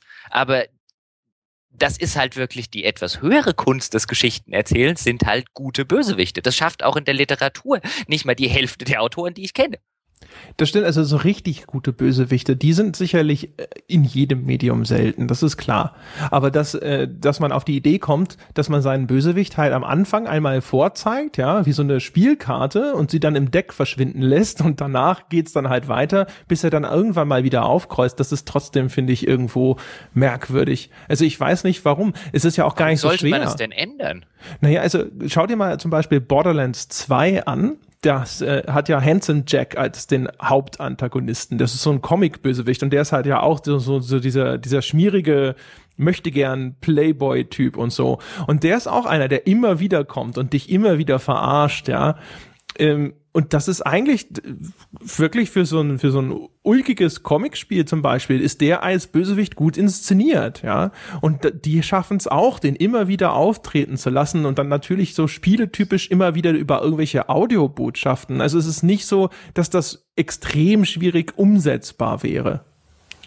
Das nicht, aber dann ist vielleicht Borderlands 2 eins dieser Spiele, bei denen diese Symbiose zwischen, zwischen der Spielmechanik und dem der Erzählung besser funktioniert. Wenn wir jetzt nochmal das Beispiel Dragon Age Inquisition zum Beispiel nehmen würden, ähm, dann bin ich der Meinung, dass, dass dort halt, dass das so ein, so, ein, so ein schönes Beispiel ist, wo halt, wo halt keine, keine gesunde keine gesunde Symbiose zwischen den einzelnen Spielbestandteilen ist. Das wäre wahrscheinlich auch in dieser Hinsicht besser ähm, und der Bösewicht würde vielleicht besser funktionieren, würde nicht äh, für 20 Stunden am Stück irgendwo verschwinden, in dem Fall, wenn halt nicht irgendwo noch jemand gesessen hätte und gesagt hätte, und wir müssen, und die Abschnitte müssen noch größer werden und wir müssen hier noch die und die Sammelaufgaben und hier brauchen wir noch 20 mehr Nebenquests und, und, und, und, und. Und dann kommt halt am Ende was auf Geblasenes dabei raus, was halt auch die Geschichte dann mit umbringt. Also ich glaube, ich glaube, das ist halt ein, eine der Herausforderungen, die du oder der, der Probleme, die das Medium Spiel hat, ist, dass halt im Gegensatz zum Medium Film oder im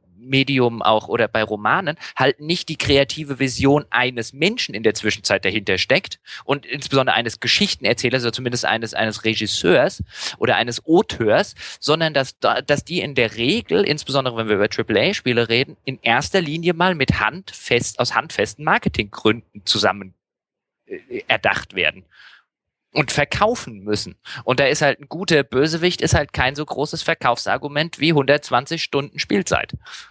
Was aber natürlich eigentlich wieder ein bisschen kurz gesprungen ist, wenn man sich anschaut, hm. wie unglaublich erfolgreich bestimmte Medien sein können, wenn sie einen guten Bösewicht zustande bringen. Also sowas wie diese Horrorserien. Die Horrorserie, die einen guten Bösewicht zustande kriegt, das sieht man ja an sowas wie Freitag der 13., ja, die überlebt quasi Dekaden, ja, und äh, kann, ich keine Ahnung, das Ding ist ja über den, den zehnten, elften, zwölften Teil oder so hinaus und die meisten davon anerkannt äh, einfach nur Mist, aber trotzdem schaut man das halt wieder, weil die Leute sagen, ich will sehen, was Jason diesmal wieder wieder Verrücktes anstellt. Ja, aber Reihen will doch die Spiele, äh, will man doch bei, bei Spielen in der Zwischenzeit gar nicht mehr haben. Das ist ja auch so was Nettes. Wenn du, wenn wir jetzt, vorher haben wir über Game of Thrones zum Beispiel geredet, also jemand wie, wie Joffrey oder auch Cersei entwickeln ja überhaupt nur diesen Hassfaktor, weil, weil du sie halt auch sehr lange begleitest. Also nach dem nach dem ersten äh, äh, Band ähm, äh, von von äh, Song of Ice and Fire hätte ich jetzt vielleicht Joffrey zu meinen, also dem dem kleinen Sack müsste man mal trinken Hintern versohlen. Bei, nach dem zweiten Band warst du dann so ungefähr an der Stelle, äh, naja gut, wenn ihm irgendwann mal jemand einen Kopf verpackt, hat er sich das redlich verdient. Und irgendwann im dritten Band bist du dann so weit und äh, willst selber die Axt schwingen. Und das ist eine wunderschöne Entwicklung, aber die wird ja bei Spielen nicht stattfinden. Wir, es wird ja, es gibt ja keine oder nur ganz wenige richtige Spiele, Serien. Ein Assassin's Creed erfindet sich, erfindet seinen Plot mit jedem Mal neu. Ähm, interessanterweise deswegen, weil diese diese Desmond-Plot aus den ersten den meisten Leuten nicht gefallen hat.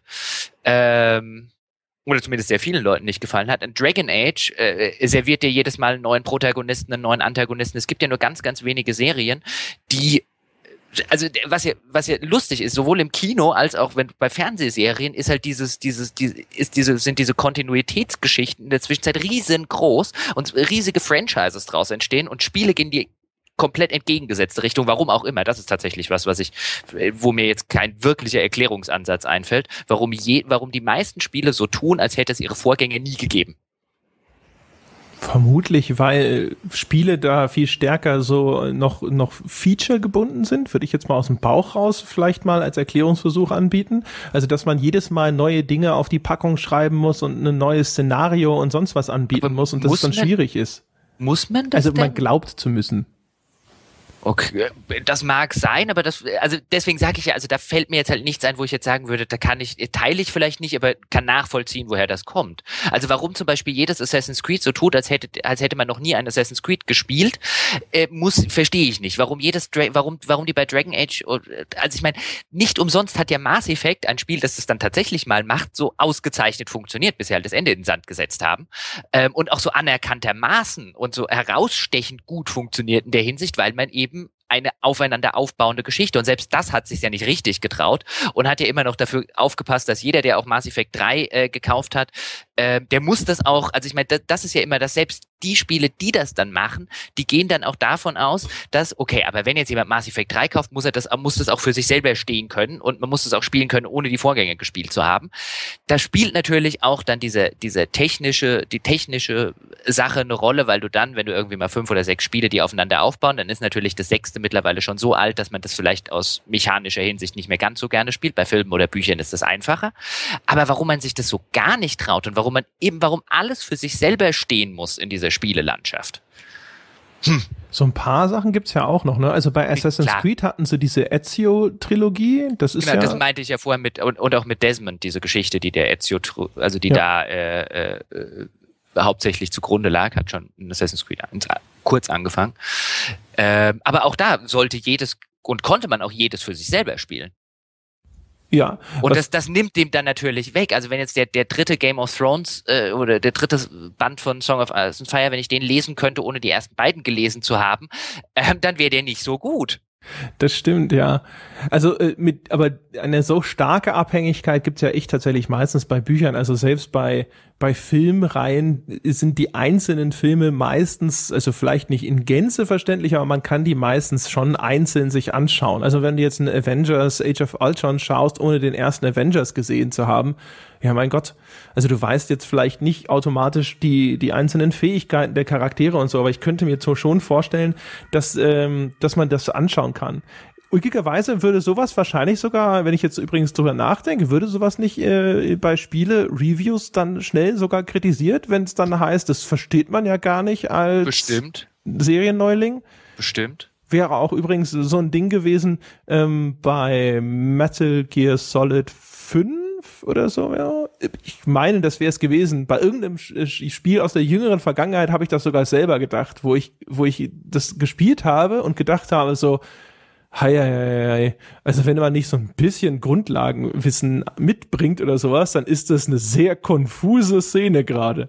Äh, ja, ich habe hab mir das bestimmt auch schon gedacht, aber es ändert nichts dran, dass wenn man, wenn man halt mal genauer drüber nachdenkt, dass offen gestanden eine dumme Kritik wäre, wenn das die Spiele, wenn das, das Spielemagazin macht und dann auch von einem selber eine dumme Kritik. Ich käme ja auch nicht auf die Idee, mir den siebten Band einer Fantasy-Reihe zu kaufen und mich danach hinterher drüber zu beschweren, dass ich die Hälfte nicht verstehe. Das stimmt. Das ist halt dumm. Ist es bei Spielen vielleicht deswegen? Ein, bei Spielen erwartet man halt, dass man sie trotzdem versteht. Ja, und vielleicht auch ein bisschen gewichtiger, weil es so viel schwieriger ist, teilweise diese frühen Teile nachzuholen, weil Spieleserien sich dann ja über mehrere Konsolen oder Technikgenerationen erstrecken. Und Richtig, dann, also wenn genau wir, natürlich, wenn wir, an, wenn wir an dem Punkt angelangt sind, dann würde ich ja auch völlig verstehen, dass man irgendwann einen Cut macht und sagt, jetzt beginnen wir halt irgendwie vielleicht einen neuen Handlungsbogen oder so weil man kann hier, man kann nun schlechterdings wirklich nicht von jemandem verlangen, dass er jetzt nochmal die PS äh, 1 oder das Super Nintendo aus dem, aus dem äh, Regal holt, bloß um zu wissen, was zur Hölle jetzt auf dem neuen PS4-Spiel passiert. Aber wenn wir über, und soweit sind wir im AAA-Bereich, wenn wir über diese jährlichen Franchise oder diese zwei, alle zwei Jahre Franchises reden ähm, und gerade drüber reden, wie einfach es heute diese die, immer noch ist, auch an alte Spiele ranzukommen mit, äh, mit so Plattformen wie Steam und Co. Und dass man das ja alles nicht aufheben muss. Ähm, dann, dann finde ich es doch ein bisschen befremdlich, äh, dass, äh, dass dort überhaupt kein Mut zur, äh, zu einem, zu einem Geschichtenerzählen über mehrere Teile hinweg stattfindet. Ich finde es extrem schade, weil ähm, das eben auch dazu führt, dass du, dass du wenige erinnerungswürdige Bösewichte und äh, äh, auch, auch Protagonisten hast, weil man ihnen halt selten die Möglichkeit gibt im Vergleich zu anderen Medien, dass sie sich zu sowas entwickeln. Also einen, einen Darth, hätte es kein Star Wars 2 und 3 gegeben, keine Ahnung, ob ein, äh, ob, ich glaube nicht, dass wir heute über einen Darth Vader oder auch einen Luke Skywalker, äh, dass die heute jedem Kind ein Begriff wären. Also bestimmt nicht. Ich meine, Darth Vader ist ja im, im ersten Star Wars ja sogar noch die Nummer zwei hinter diesem Grand Moff Tarkin-Typen. Übrigens ganz interessant, als wir vorhin über, über den Joffrey kurz gesprochen haben, das erinnert mich, oder vielleicht nochmal weiter ausgeholt, also einen, einen der coolsten Filmbösewichte, ja, also einer, der in die Kategorie fällt, ich konnte es kaum erwarten, bis er endlich an der Reihe war, ist der schmierige englische Lord aus Braveheart. Oh ja, den, also ich, ich habe gerade an Braveheart gedacht, als du es gesagt hast, im Sinne von einem, wenn, und ich sag nachher Braveheart. Das ist nämlich, also äh, da, das ist voll von, von, von wirklich guten Bösewichten. Aber den, also der Typ, der halt da äh, in diesem Dorf vorbeischaut und dann das, äh, dieses Recht der ersten Nacht einfordert, wo dann der Lord quasi, wenn irgendjemand heiratet, die erste Nacht mit der Braut verbringen darf. Und der kommt ja dann später und will sich dann äh, Mel Gibsons Mädchen schnappen. Ähm, und wenn Mel Gibson dann vorbeischaut, ja, und sich da quasi durch diese ganze Legion geprügelt hat, um den schmierigen, fetten Sack, der natürlich ist, ja, mhm. äh, endlich irgend zur Rechenschaft zu ziehen. Es ist eine, eine unglaublich befriedigende Szene. Das ist so eins, wo du im Kino aufstehen möchtest und willst, ja, ja, sehr gut. Applaus. Und, aber ich glaube, ich hatte es vorher schon mal gesagt, das ist halt, das ist halt das, das Tragische, ähm, dass just das Medium dass, dass mich an diese ganzen Stellen setzen könnte, der ich nicht nur Zuschauer bin oder, oder stiller mitlese, sondern indem ich eine dieser Figuren sein kann. Dass ausgerechnet das Medium, das diese Möglichkeit hat, es nie schafft oder es, sie auch nie ausnutzen will, Ich verstehe es nicht. Ja, und vor allem noch ein Stückchen äh, weiter argumentiert äh, in, in der gleichen Richtung. Ich gebe dir da völlig recht. Ähm, was mich, glaube ich, auch äh, verwundert ist, dass sie da mit ihrem, mit den, mit den Mitteln, die sie zur Verfügung haben, so wenig arbeiten. Denn was mich ja vielleicht, wenn ich jetzt so drüber nachdenke, an solchen Figuren, also auch wie zum Beispiel Joffrey, deswegen kam ich jetzt auch drauf, so frustriert ist, das sind so, das sind eigentlich schwache Figuren, physisch schwach. Joffrey ist ja die meiste Zeit ein Kind. Das heißt, die meisten Leute, denen er da Dinge antut oder sowas, wenn der mit denen alleine in einem Raum ohne Fenster wäre, ja, dann könnten sie ihm wahrscheinlich ordentlich den Hosenboden stramm ziehen. Aber äh, aus irgendwelchen Gründen sind sie in einer Position der Macht und sind immun gegen diese Gegenwehr. Und für den Spieler an sich, der von Spielen ständig in eine Position der Quasi-Allmacht gesetzt wird, also der immer übermächtig ist. Wir hatten, glaube ich, schon mal, ich habe schon mal dieses Begriff, den Begriff der Allmachtsfantasie gebraucht und alle haben gesagt, der ist ja gar nicht allmächtig, deswegen sage ich jetzt erstmal übermächtig, ja. Ähm, ich glaube, man kann den Spieler gerade mit einem Gegenspieler doch wahn, wahn, in den Wahnsinn treiben, indem man den Spieler in eine Lage der Impotenz versetzt, mhm. indem er eben hilflos ausgeliefert ist und diese ganzen Sachen ertragen muss, was der Spieler ja überhaupt nicht gewohnt ist. Ja, oder nicht nur, nicht nur in die Input, man, man kann es ja noch weiter. Der Bösewicht könnte ja auch dem Spieler etwas wegnehmen.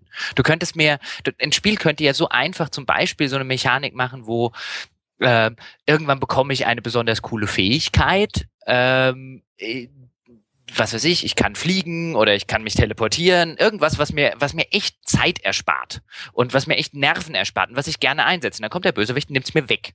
Und jetzt habe ich die nächsten fünf Stunden einfach mal nicht. Da wird natürlich der heutige moderne Game Designer wird schreien, das kannst du doch nicht machen, da hören doch die Leute auf zu spielen.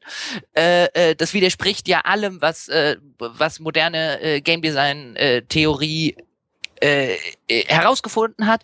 Und ja, dann würde ich halt sagen, ja, genau aus dem Grunde habt ihr vielleicht eine moderne Game Design Theorie, aber erzählt die ganze Zeit belanglosen Quatsch. Zumal es ja noch nie falsch war, da mal irgendwo einen signifikanten Bruch herbeizuführen. Also was man ja auch immer wieder gerne hört bei, bei coolen Spielebösewichten ist ja Psycho Mantis aus äh, Metal Gear Solid 1, glaube ich. Und das ich weigere Ding ist mich, ja nur, Leute namens Psycho Mantis ernst zu nehmen. ja, aber der ist ja auch nur deswegen so populär, weil sie sich diesen irren Kniff überlegt haben, dass man ihn bei diesem Bosskampf dann nur besiegen kann, indem man den Controller, glaube ich, in einen anderen Port steckt, weil er ansonsten deine Gedanken liest und weiß schon vorher, was du machst. Ja, was halt schon ein echt cleverer Kniff ist, weil er quasi auf einmal diese, diese Medienbarriere in die reale Welt überspringt. Ja, ist natürlich umgekehrt auch wieder was, wo wahrscheinlich wahrscheinlich heutige Game Designer sagen würden, seid ihr irre. Ja, das finden fünf Prozent der Leute hinterher raus und alle anderen werfen die Konsole an die Wand. Ja, aber Vor allen Dingen müssen, äh, und wahrscheinlich müsste man ja auch diesen, diesen modernen Game Designern, die, äh, die uns hier immer fiktiv widersprechen, äh, müsste man ja wahrscheinlich auch mal äh, sagen, dass, äh, äh müsste man unsere Steam-Folge zu, äh, wie, wie sehr werden Spiele noch äh, gespielt anhand von Steam-Statistiken zeigen und ihnen sagen, so viel zu eurer schönen modernen Spieltheorie. Euren Kram spielt keiner, wird nur gekauft. Ja, was sie ja auch gerne tun, ist ja ähm, das, das Twist-Ending irgendwo einführen. Also mhm. sie, sie, sie halten dann häufig die Karten bedeckt, wer denn jetzt tatsächlich dein Gegenspieler ist, oder sie tauschen halt jetzt wie im Falle von Vars wegen irgendeinem relativ billigen Twist dann am Ende nochmal die Bösewichter aus, was halt eigentlich auch idiotisch ist. Also Bioshock leidet da ja auch extrem drunter, dass sie den Andrew Ryan dann zugunsten von dem Fontan, äh, Fontaine entsorgen, der oder ja einfach Drag schrecklich ist dann auch. Oder Dragon Age Inquisition, das am Ende diesen, diesen, diesen bescheuerten Twist hat, der dann im DLC übrigens, jetzt hatte ich ja, habe ich ja gespielt, im DLC tatsächlich einen Sinn ergibt. Also der DLC, also du musst halt einfach nochmal 10 Euro ausgeben, wenn du ein vernünftiges Ende haben willst. Das ist ja bei BioWare doch inzwischen Geschäftsmodell, ja. dachte ich. Bei Mass Effect 3 hat man das doch entdeckt. da, allerdings unfreiwilligerweise. Ja. Äh, aber ich, ich, ich, also dann, als ich jetzt den Trespasser DLC gespielt habe, der übrigens gut ist, also keine Frage. Aber die Geschäftspraktik, das eigentliche Ende in einem kostenpflichtigen DLC nachzuliefern, finde ich halt, finde ich halt so unterirdisch, dass jede, jede meiner Kritiken an, wie konnte dieses Spiel jemals eine Wertung über eine Acht bekommen, mir so bestätigt. Also, das ist halt ein, ein, oh, da könnte, weißt also wieso, wieso das keinen Aufschrei hervorruft bei den, bei den äh, unter den äh, ach so Gerechten da draußen, ähm, aber irgendwelche, irgendwelche belanglose Quatsch die ganze Zeit äh, ist mir halt echt, also und warum dazu keine Kolumnen existieren, aber zu zu zu sonst welchem Quatsch, äh, don't know. Aber also, also die, die Idee einfach, ich liefere das eigentliche Ende für 10 Euro nach, ist halt so, Gott, und man kann das auch noch machen. Es kritisiert einen noch nicht mehr jemand dafür. Super. Eigentlich sind wir, eigentlich sind wir, die hier sitzen, wir sind total bescheuert. Wir haben jetzt rausgefunden, wie der Hase läuft. Wir müssten eigentlich nur Spiele machen. Ja, wenn wir, wenn wir doch nur dazu qualifiziert wären. ja, mein Gott, oh, komm. So, so viele Qualifikationen, wie wir hier im, im Rahmen dieses Podcasts, den eigentlich zu viele Entwickler schon abgesprochen haben, so wenig können wir gar nicht haben. Ja, ja, dummerweise muss man ja, also es gibt ja Dinge wie Programmierung oder Grafikdesign, die man dafür können muss. Alles, ja, aber da, ne? da stellt man sich doch irgendwelche Leute dafür ein. Das stimmt. Okay, dann brauchen wir Geld. Äh, ja, gut, aber das, dazu kommen wir, noch Ölscheich Leute. brauchen, ja. genau, dass wir Ölscheich Patreon, dazu kommen wir gleich. Äh, äh, haben, wir ja, haben wir ja auch schon festgestellt. Aber ja, das ist halt, ähm, ja. Also, Stretch Goal, das Auf ein Bier-Spiel. Oh. Das, das wäre natürlich faszinierend. Ich habe öfter mal äh, es gibt ja diesen Game Maker Studio und auch diesen RPG Maker und so, also alles diese, diese, diese Toolkits, die dir versprechen, dass du auch als kompletter Vollidiot ein Spiel machen kannst und so. Und ich habe immer mal davon geträumt, äh, zu sagen, hier jetzt äh, Redaktion setzt sich hin und jeder macht mal sein eigenes Spiel und, und zeigt mal, was denn der Redakteur da so basteln würde, wenn die doch nur einfach genug wären. Aber entweder, wenn du dich auf diese Basics da beschränkst, dann äh, kommt da 15 Sachen raus, die alle gleich sind, oder du äh, oder du musst halt dummerweise dann doch eben wieder schon ein bisschen mehr können, als äh, eine Maus zu bedienen, um ein richtiges Spiel zu realisieren mit diesen Dingern. Oder es kostet halt einfach unglaublich viel Zeit. Aber das wäre tatsächlich mal interessant äh, zu sehen, was denn rauskommt, wenn all die Leute, die ständig darüber reden, wie ein gutes Spiel auszusehen hat, tatsächlich ein Spiel machen würden. Ich habe ja, glaube ich, erzählt, ne, dass ich eine Wii U zu Weihnachten gekriegt habe und so die meiste Zeit mit Mario Maker verbracht habe. Habe ja. ich das schon, äh, habe ich so einen Podcast oder ja. habe ich ja. ja. Und äh, das ist ja zum Beispiel auch ein Ding, das hat ein relativ limitiertes Toolset, also zu einem Grad, wo ich sogar sagen würde, es ist zu wenig. Da hätte ich gerne noch ein paar Elemente, die ich aus den anderen Spielen kenne, mit drin. Aber man kann halt sehr viel davon kombinieren und so. Und es ist halt, aber selbst in diesem so eingeschränkten äh, Kosmos, ein vernünftiges, cooles Level zu bauen, ist da, also unglaublich, wie viel man dahinter so feintunen muss. Also alleine, wenn du zum Beispiel so zwei schwebende Plattformen hast, die eine geht halt hoch und dann kann man von der, wenn sie an ihrem obersten Scheitelpunkt angelangt ist, kann man rüberspringen auf die nächste wenn du die zum Beispiel so platzierst, dass sie sich zu stark überschneiden, sieht's halt einfach scheiße aus. Also einfach nur so als, als Mikrodetail, ja. Das heißt, du musst die so auch noch timen, dass es von der Bewegung harmonisch und nicht total kuddelmuddelig aussieht und so. Es gibt so wahnsinnig viele Dinge, auf die man achten muss und das schon bei sowas so simplen. Also, man, ich glaube, man muss immer wieder konstatieren, wie auch, wie unglaublich schwer es ist, selbst ein schlechtes Spiel zu machen. Also rein vom Aufwand und von dem, was so an, an Basiswissen vorhanden sein muss. Was natürlich jetzt nichts daran ändert, dass, äh, dass wir hier sitzen werden und High-Level-Spieleentwicklung kritisieren rauf und runter. Äh, selbstverständlich. Und ich, ich will eigentlich auch gar nicht diese, äh, äh, diese, diese Gedankenstraße weiterschreiten.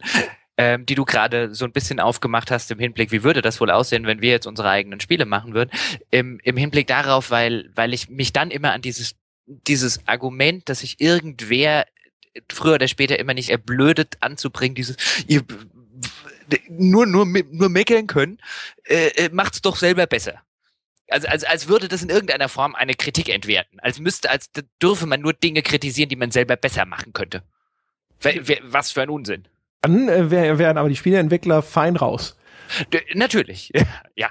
Das, dann, äh, das wäre der Idealzustand, genau. denn äh, ich glaube, dann wäre die Kritik auf einmal extrem dünn gesät, in der Tat, ja. Ja gut, aber das ist ja, das ist ja diese die die die Ansicht von äh, äh von erschreckend äh, vielen Leuten und ich finde das eine so tumbe Ansicht äh, und so eine anstrengende Ansicht ist ja diese diese dass dass ja dass ja Kritiker ähm, äh, irgendwelche zynischen äh, Menschen seien, die einfach selber nicht gut genug sind, um das zu schaffen, was sie kritisieren. Anstatt irgendwie mal anzuerkennen. Also nicht, nicht, weil wir Anerkennung bräuchten, sondern weil, weil es, glaube ich, für ein, für ein vernünftigeres Selbstbild und äh, Weltbild sorgen würde, wenn man es anerkennen würde. Ähm, dass, dass Kritiker eine durchaus nicht unwichtige Rolle im, äh, in einem Medium und im Hinblick auf Kunst erfüllen.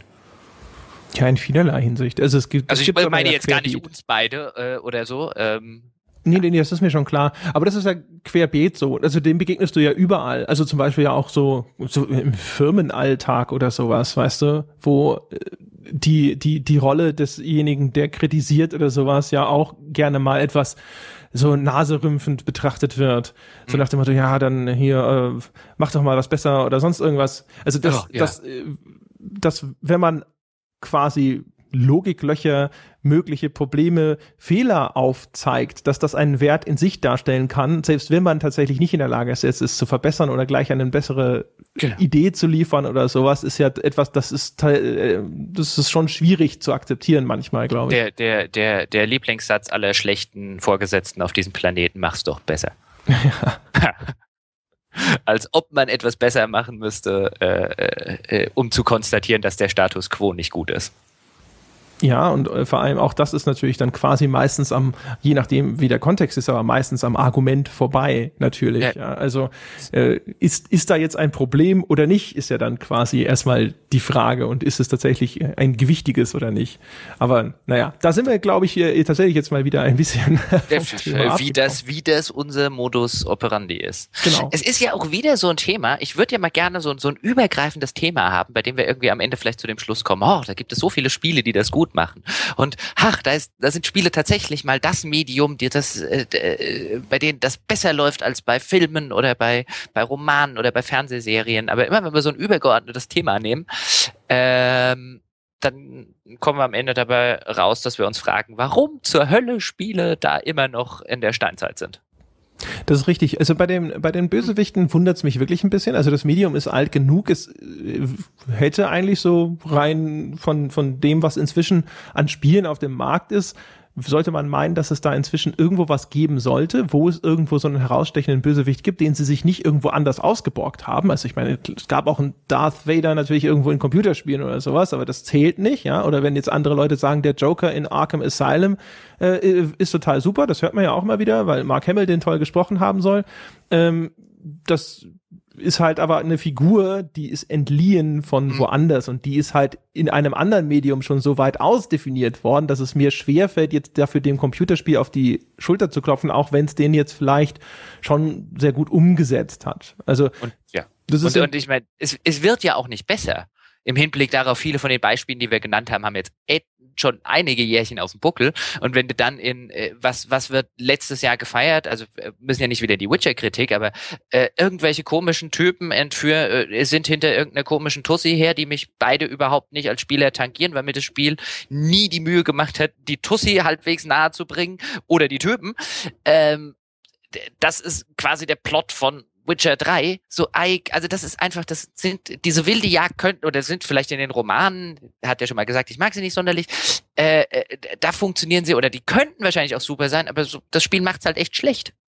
Das hatten wir halt schon in der in der Witcher Folge, aber ich meine, die modernen Spiele, Fallout 4, Fallout 4 hat was katastrophale Bösewichte. Ähm, es ist, also es ist ja nicht so, als, als würde man zumindest sagen, in, in mancherlei Hinsicht, wenn wir so ein anderes übergeordnetes Thema haben, wo wir dann sagen würden, okay, aber so, es gibt ja mittlerweile so einige Spiele, bei denen merkt man schon, dass es da ein bisschen besser wird. Da habe ich eher den Eindruck, je, je, je mehr sich das in diese, in diese Franchise, AAA-Richtung bewegt, desto schlimmer wird's.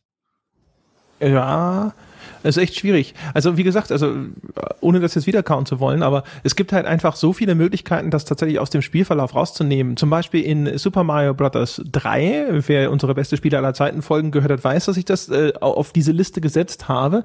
Da gibt's einmal in den Wüstenleveln diese, diese komische Sonne am Himmel, ja. Und man weiß nichts über die. Die ist ein reines Game Design Element. Aber Gott, habe ich sie gehasst. Also diese blöde Sau. Das ist halt so ein Ding, die schwebt, das ist ein Level, der scrollt automatisch. Du musst also immer in Bewegung bleiben. Und die schwebt oben am Himmel und ab und zu taucht sie dann quasi ab in so einem Bogen nach unten, ja, während du dabei bist, irgendwo über irgendwelche blöden Plattformen und Kaktusse zu hüpfen und so weiter, ja.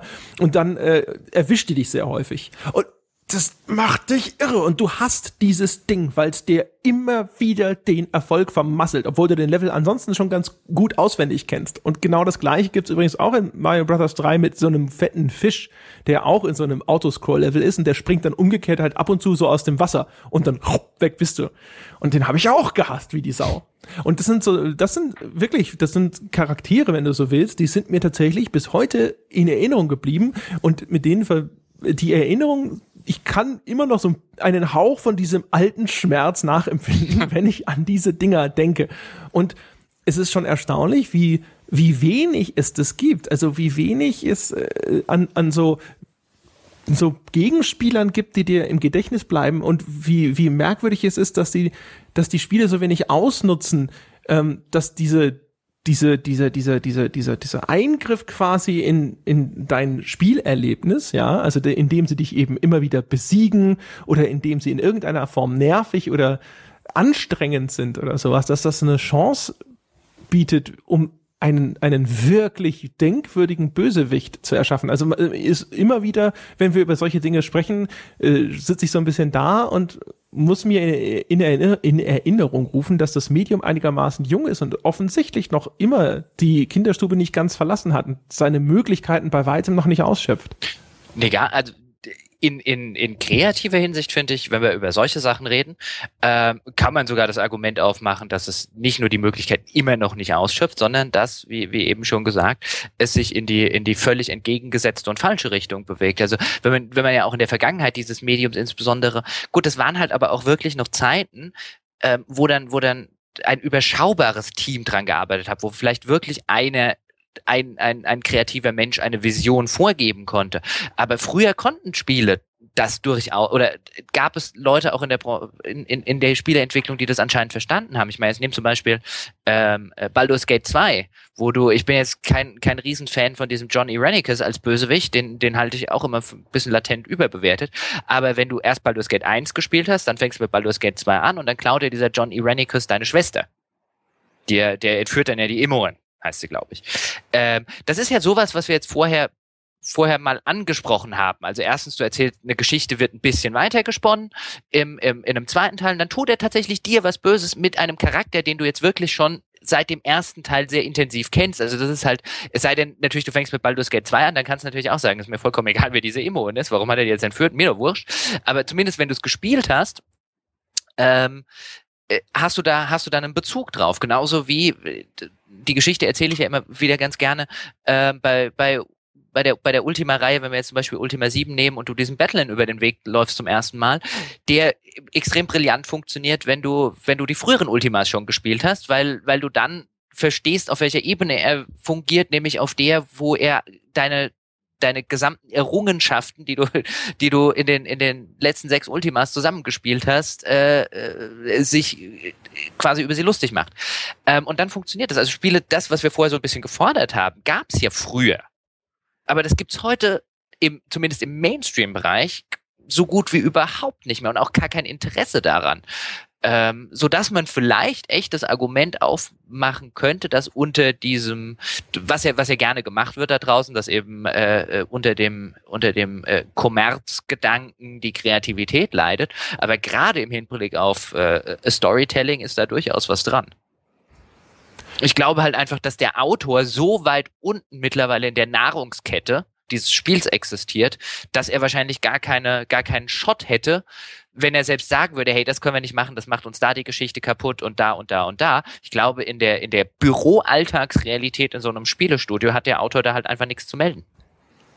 Ja, das, das kann ich mir tatsächlich ganz gut vorstellen. Es gab ja vor gar nicht so langer Zeit diese Geschichte da mit Destiny, den ihr Hauptautor mittendrin mhm. abgehauen ist.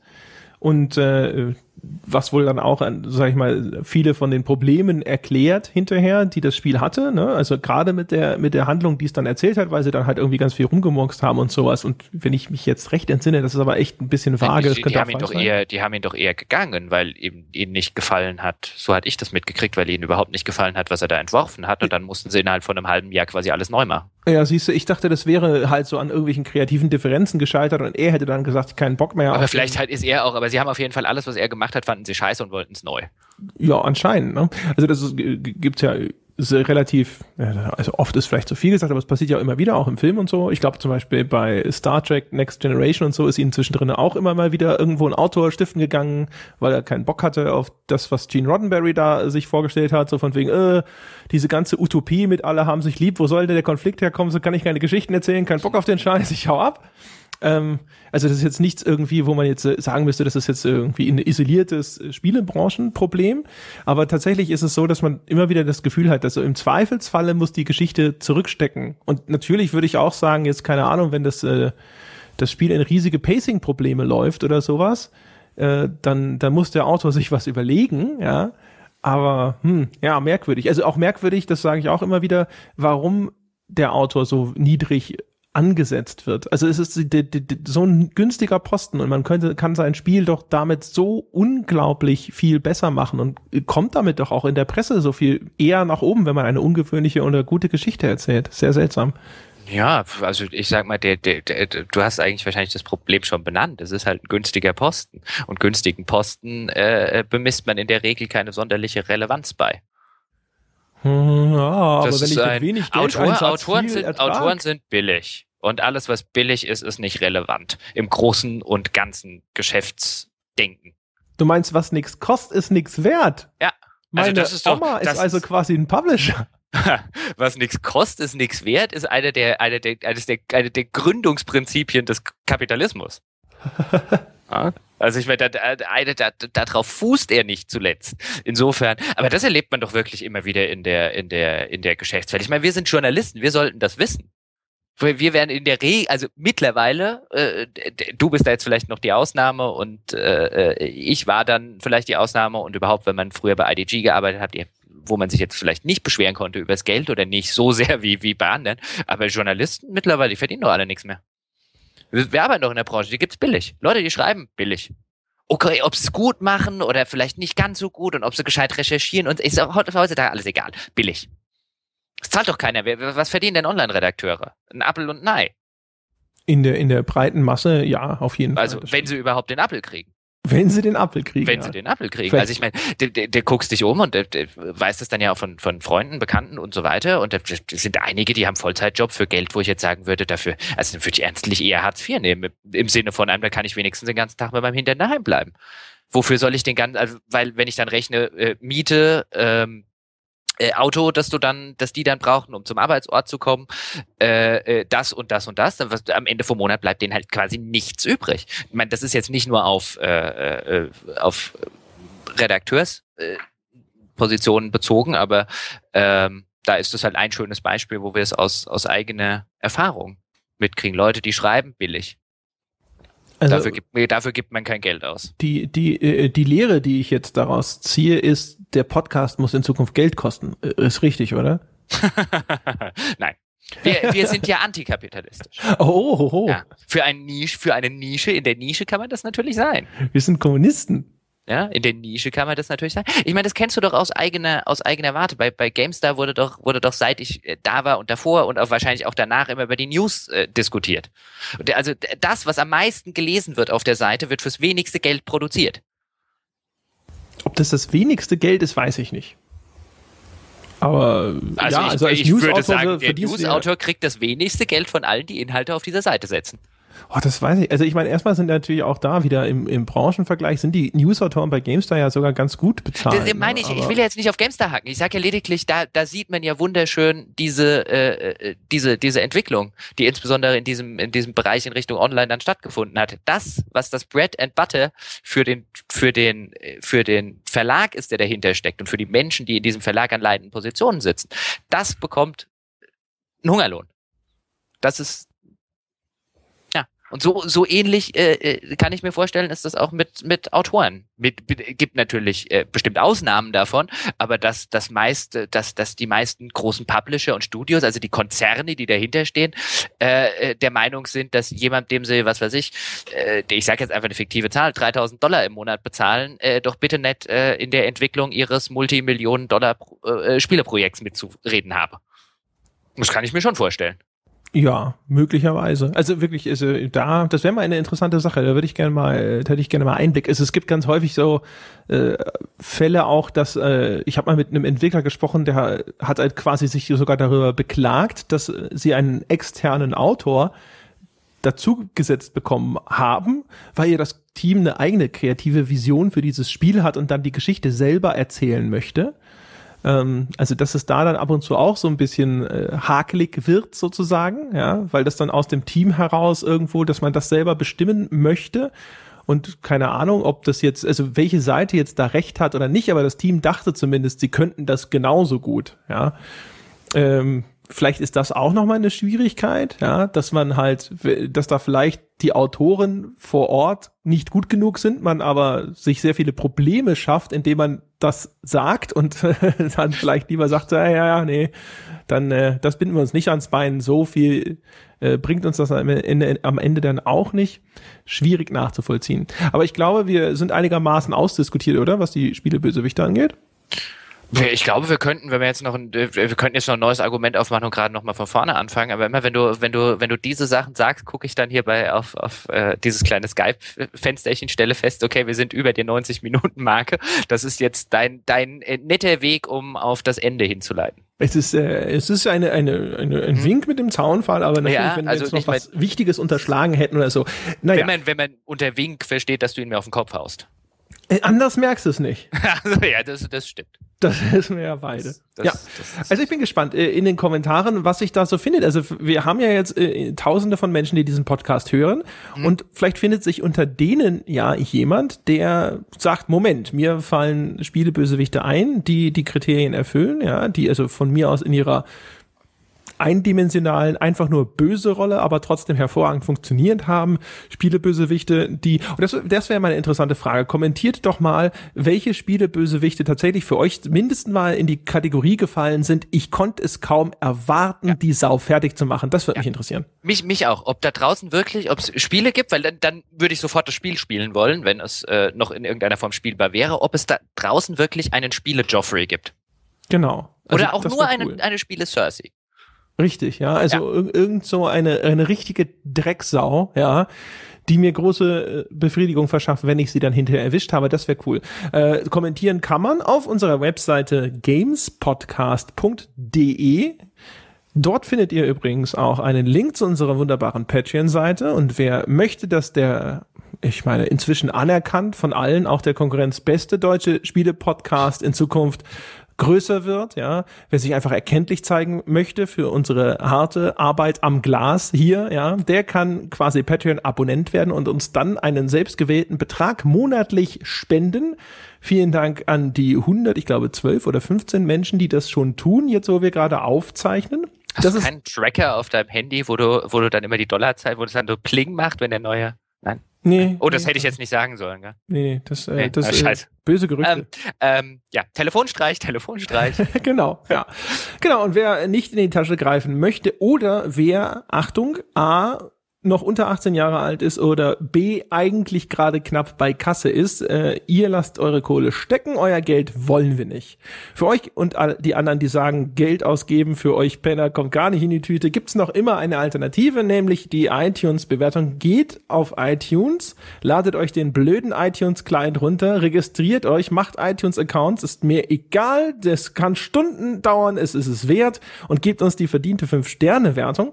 Das hilft dem Podcast nämlich in der iTunes iTunes äh, Top 10 zu bleiben. Dadurch entdecken ihn neue Menschen und dann wächst sozusagen unser kleiner Stammtisch immer größer. Ist, äh, Apropos Stammtisch, was wir vielleicht noch dazu sagen sollten, ist nicht nur, dass es diese wunderschöne Seite gamespodcast.de gibt, sondern dass es dort ein Forum gibt, in dem, wie ich jetzt finde, und äh, ich sage das jetzt tatsächlich nicht aus irgendwelchen werbemaßnahmlichen Gründen, aber ich äh, genieße die Diskussionen dort sehr. Richtig, wir haben tatsächlich neulich sogar im Skype kurz mhm. drüber gesprochen und haben gesagt, oh, guck mal, bisher geht der Plan auf, zu sagen, wir moderieren hart durch. Man muss sich gezwungenermaßen wie ein normal gebildeter Mensch zumindest ausdrücken, ja, andere Leute nicht beschimpfen und so weiter und so fort. Und tatsächlich sind die Diskussionen quasi, ja, wie, wie was habe ich gesagt? Ich sagte der Shakespeare unter den deutschen Spieleforen. Ja. Ja. So sagtest du. Wunderbar, großes Lob mhm. an die existierende Community. Ja. Das ist wirklich fantastisch. Also auch wenn ich mir anschaue, äh, Dinge an, wie ich glaube, der Sarkeesian-Thread, den hatte ich genannt, also was da an, an Beiträgen ausgetauscht wird oder sowas, ist es eine Freude, einfach nur mitzulesen, selbst mhm. wenn ich nicht immer die Zeit habe, da tatsächlich irgendwo selber was beizutragen oder sowas. Aber ich habe sehr viel Spaß, einfach in unserem Forum zu lesen. Das ist sehr cool. Ja. Und äh, auch äh, sehr viel Spaß, äh, unsere Kommentare zu lesen. Auch die dort Kommentierenden sollen von diesem Lob nicht ausgenommen äh, äh, sein. Und deswegen nochmal der an Aufruf an jeden, ähm, und das müssen ja sehr viele sein, die es da draußen, die uns noch hören, aber noch nicht auf dem Forum oder in den Kommentaren unterwegs sind, äh, kommt äh, vorbei. Ähm, das lohnt sich zur Abwechslung mal äh, wirklich, auch wenn man ansonsten solche Internetkommentare, Spalten und Foren meidet, tue ich nämlich auch, äh, aber da macht es tatsächlich Spaß. Genau. Ja, wunderbar. Und das war's wie immer für diese Woche, meine Damen und Herren. Wir sehen uns, hören uns nächste Woche wieder. Bis dahin.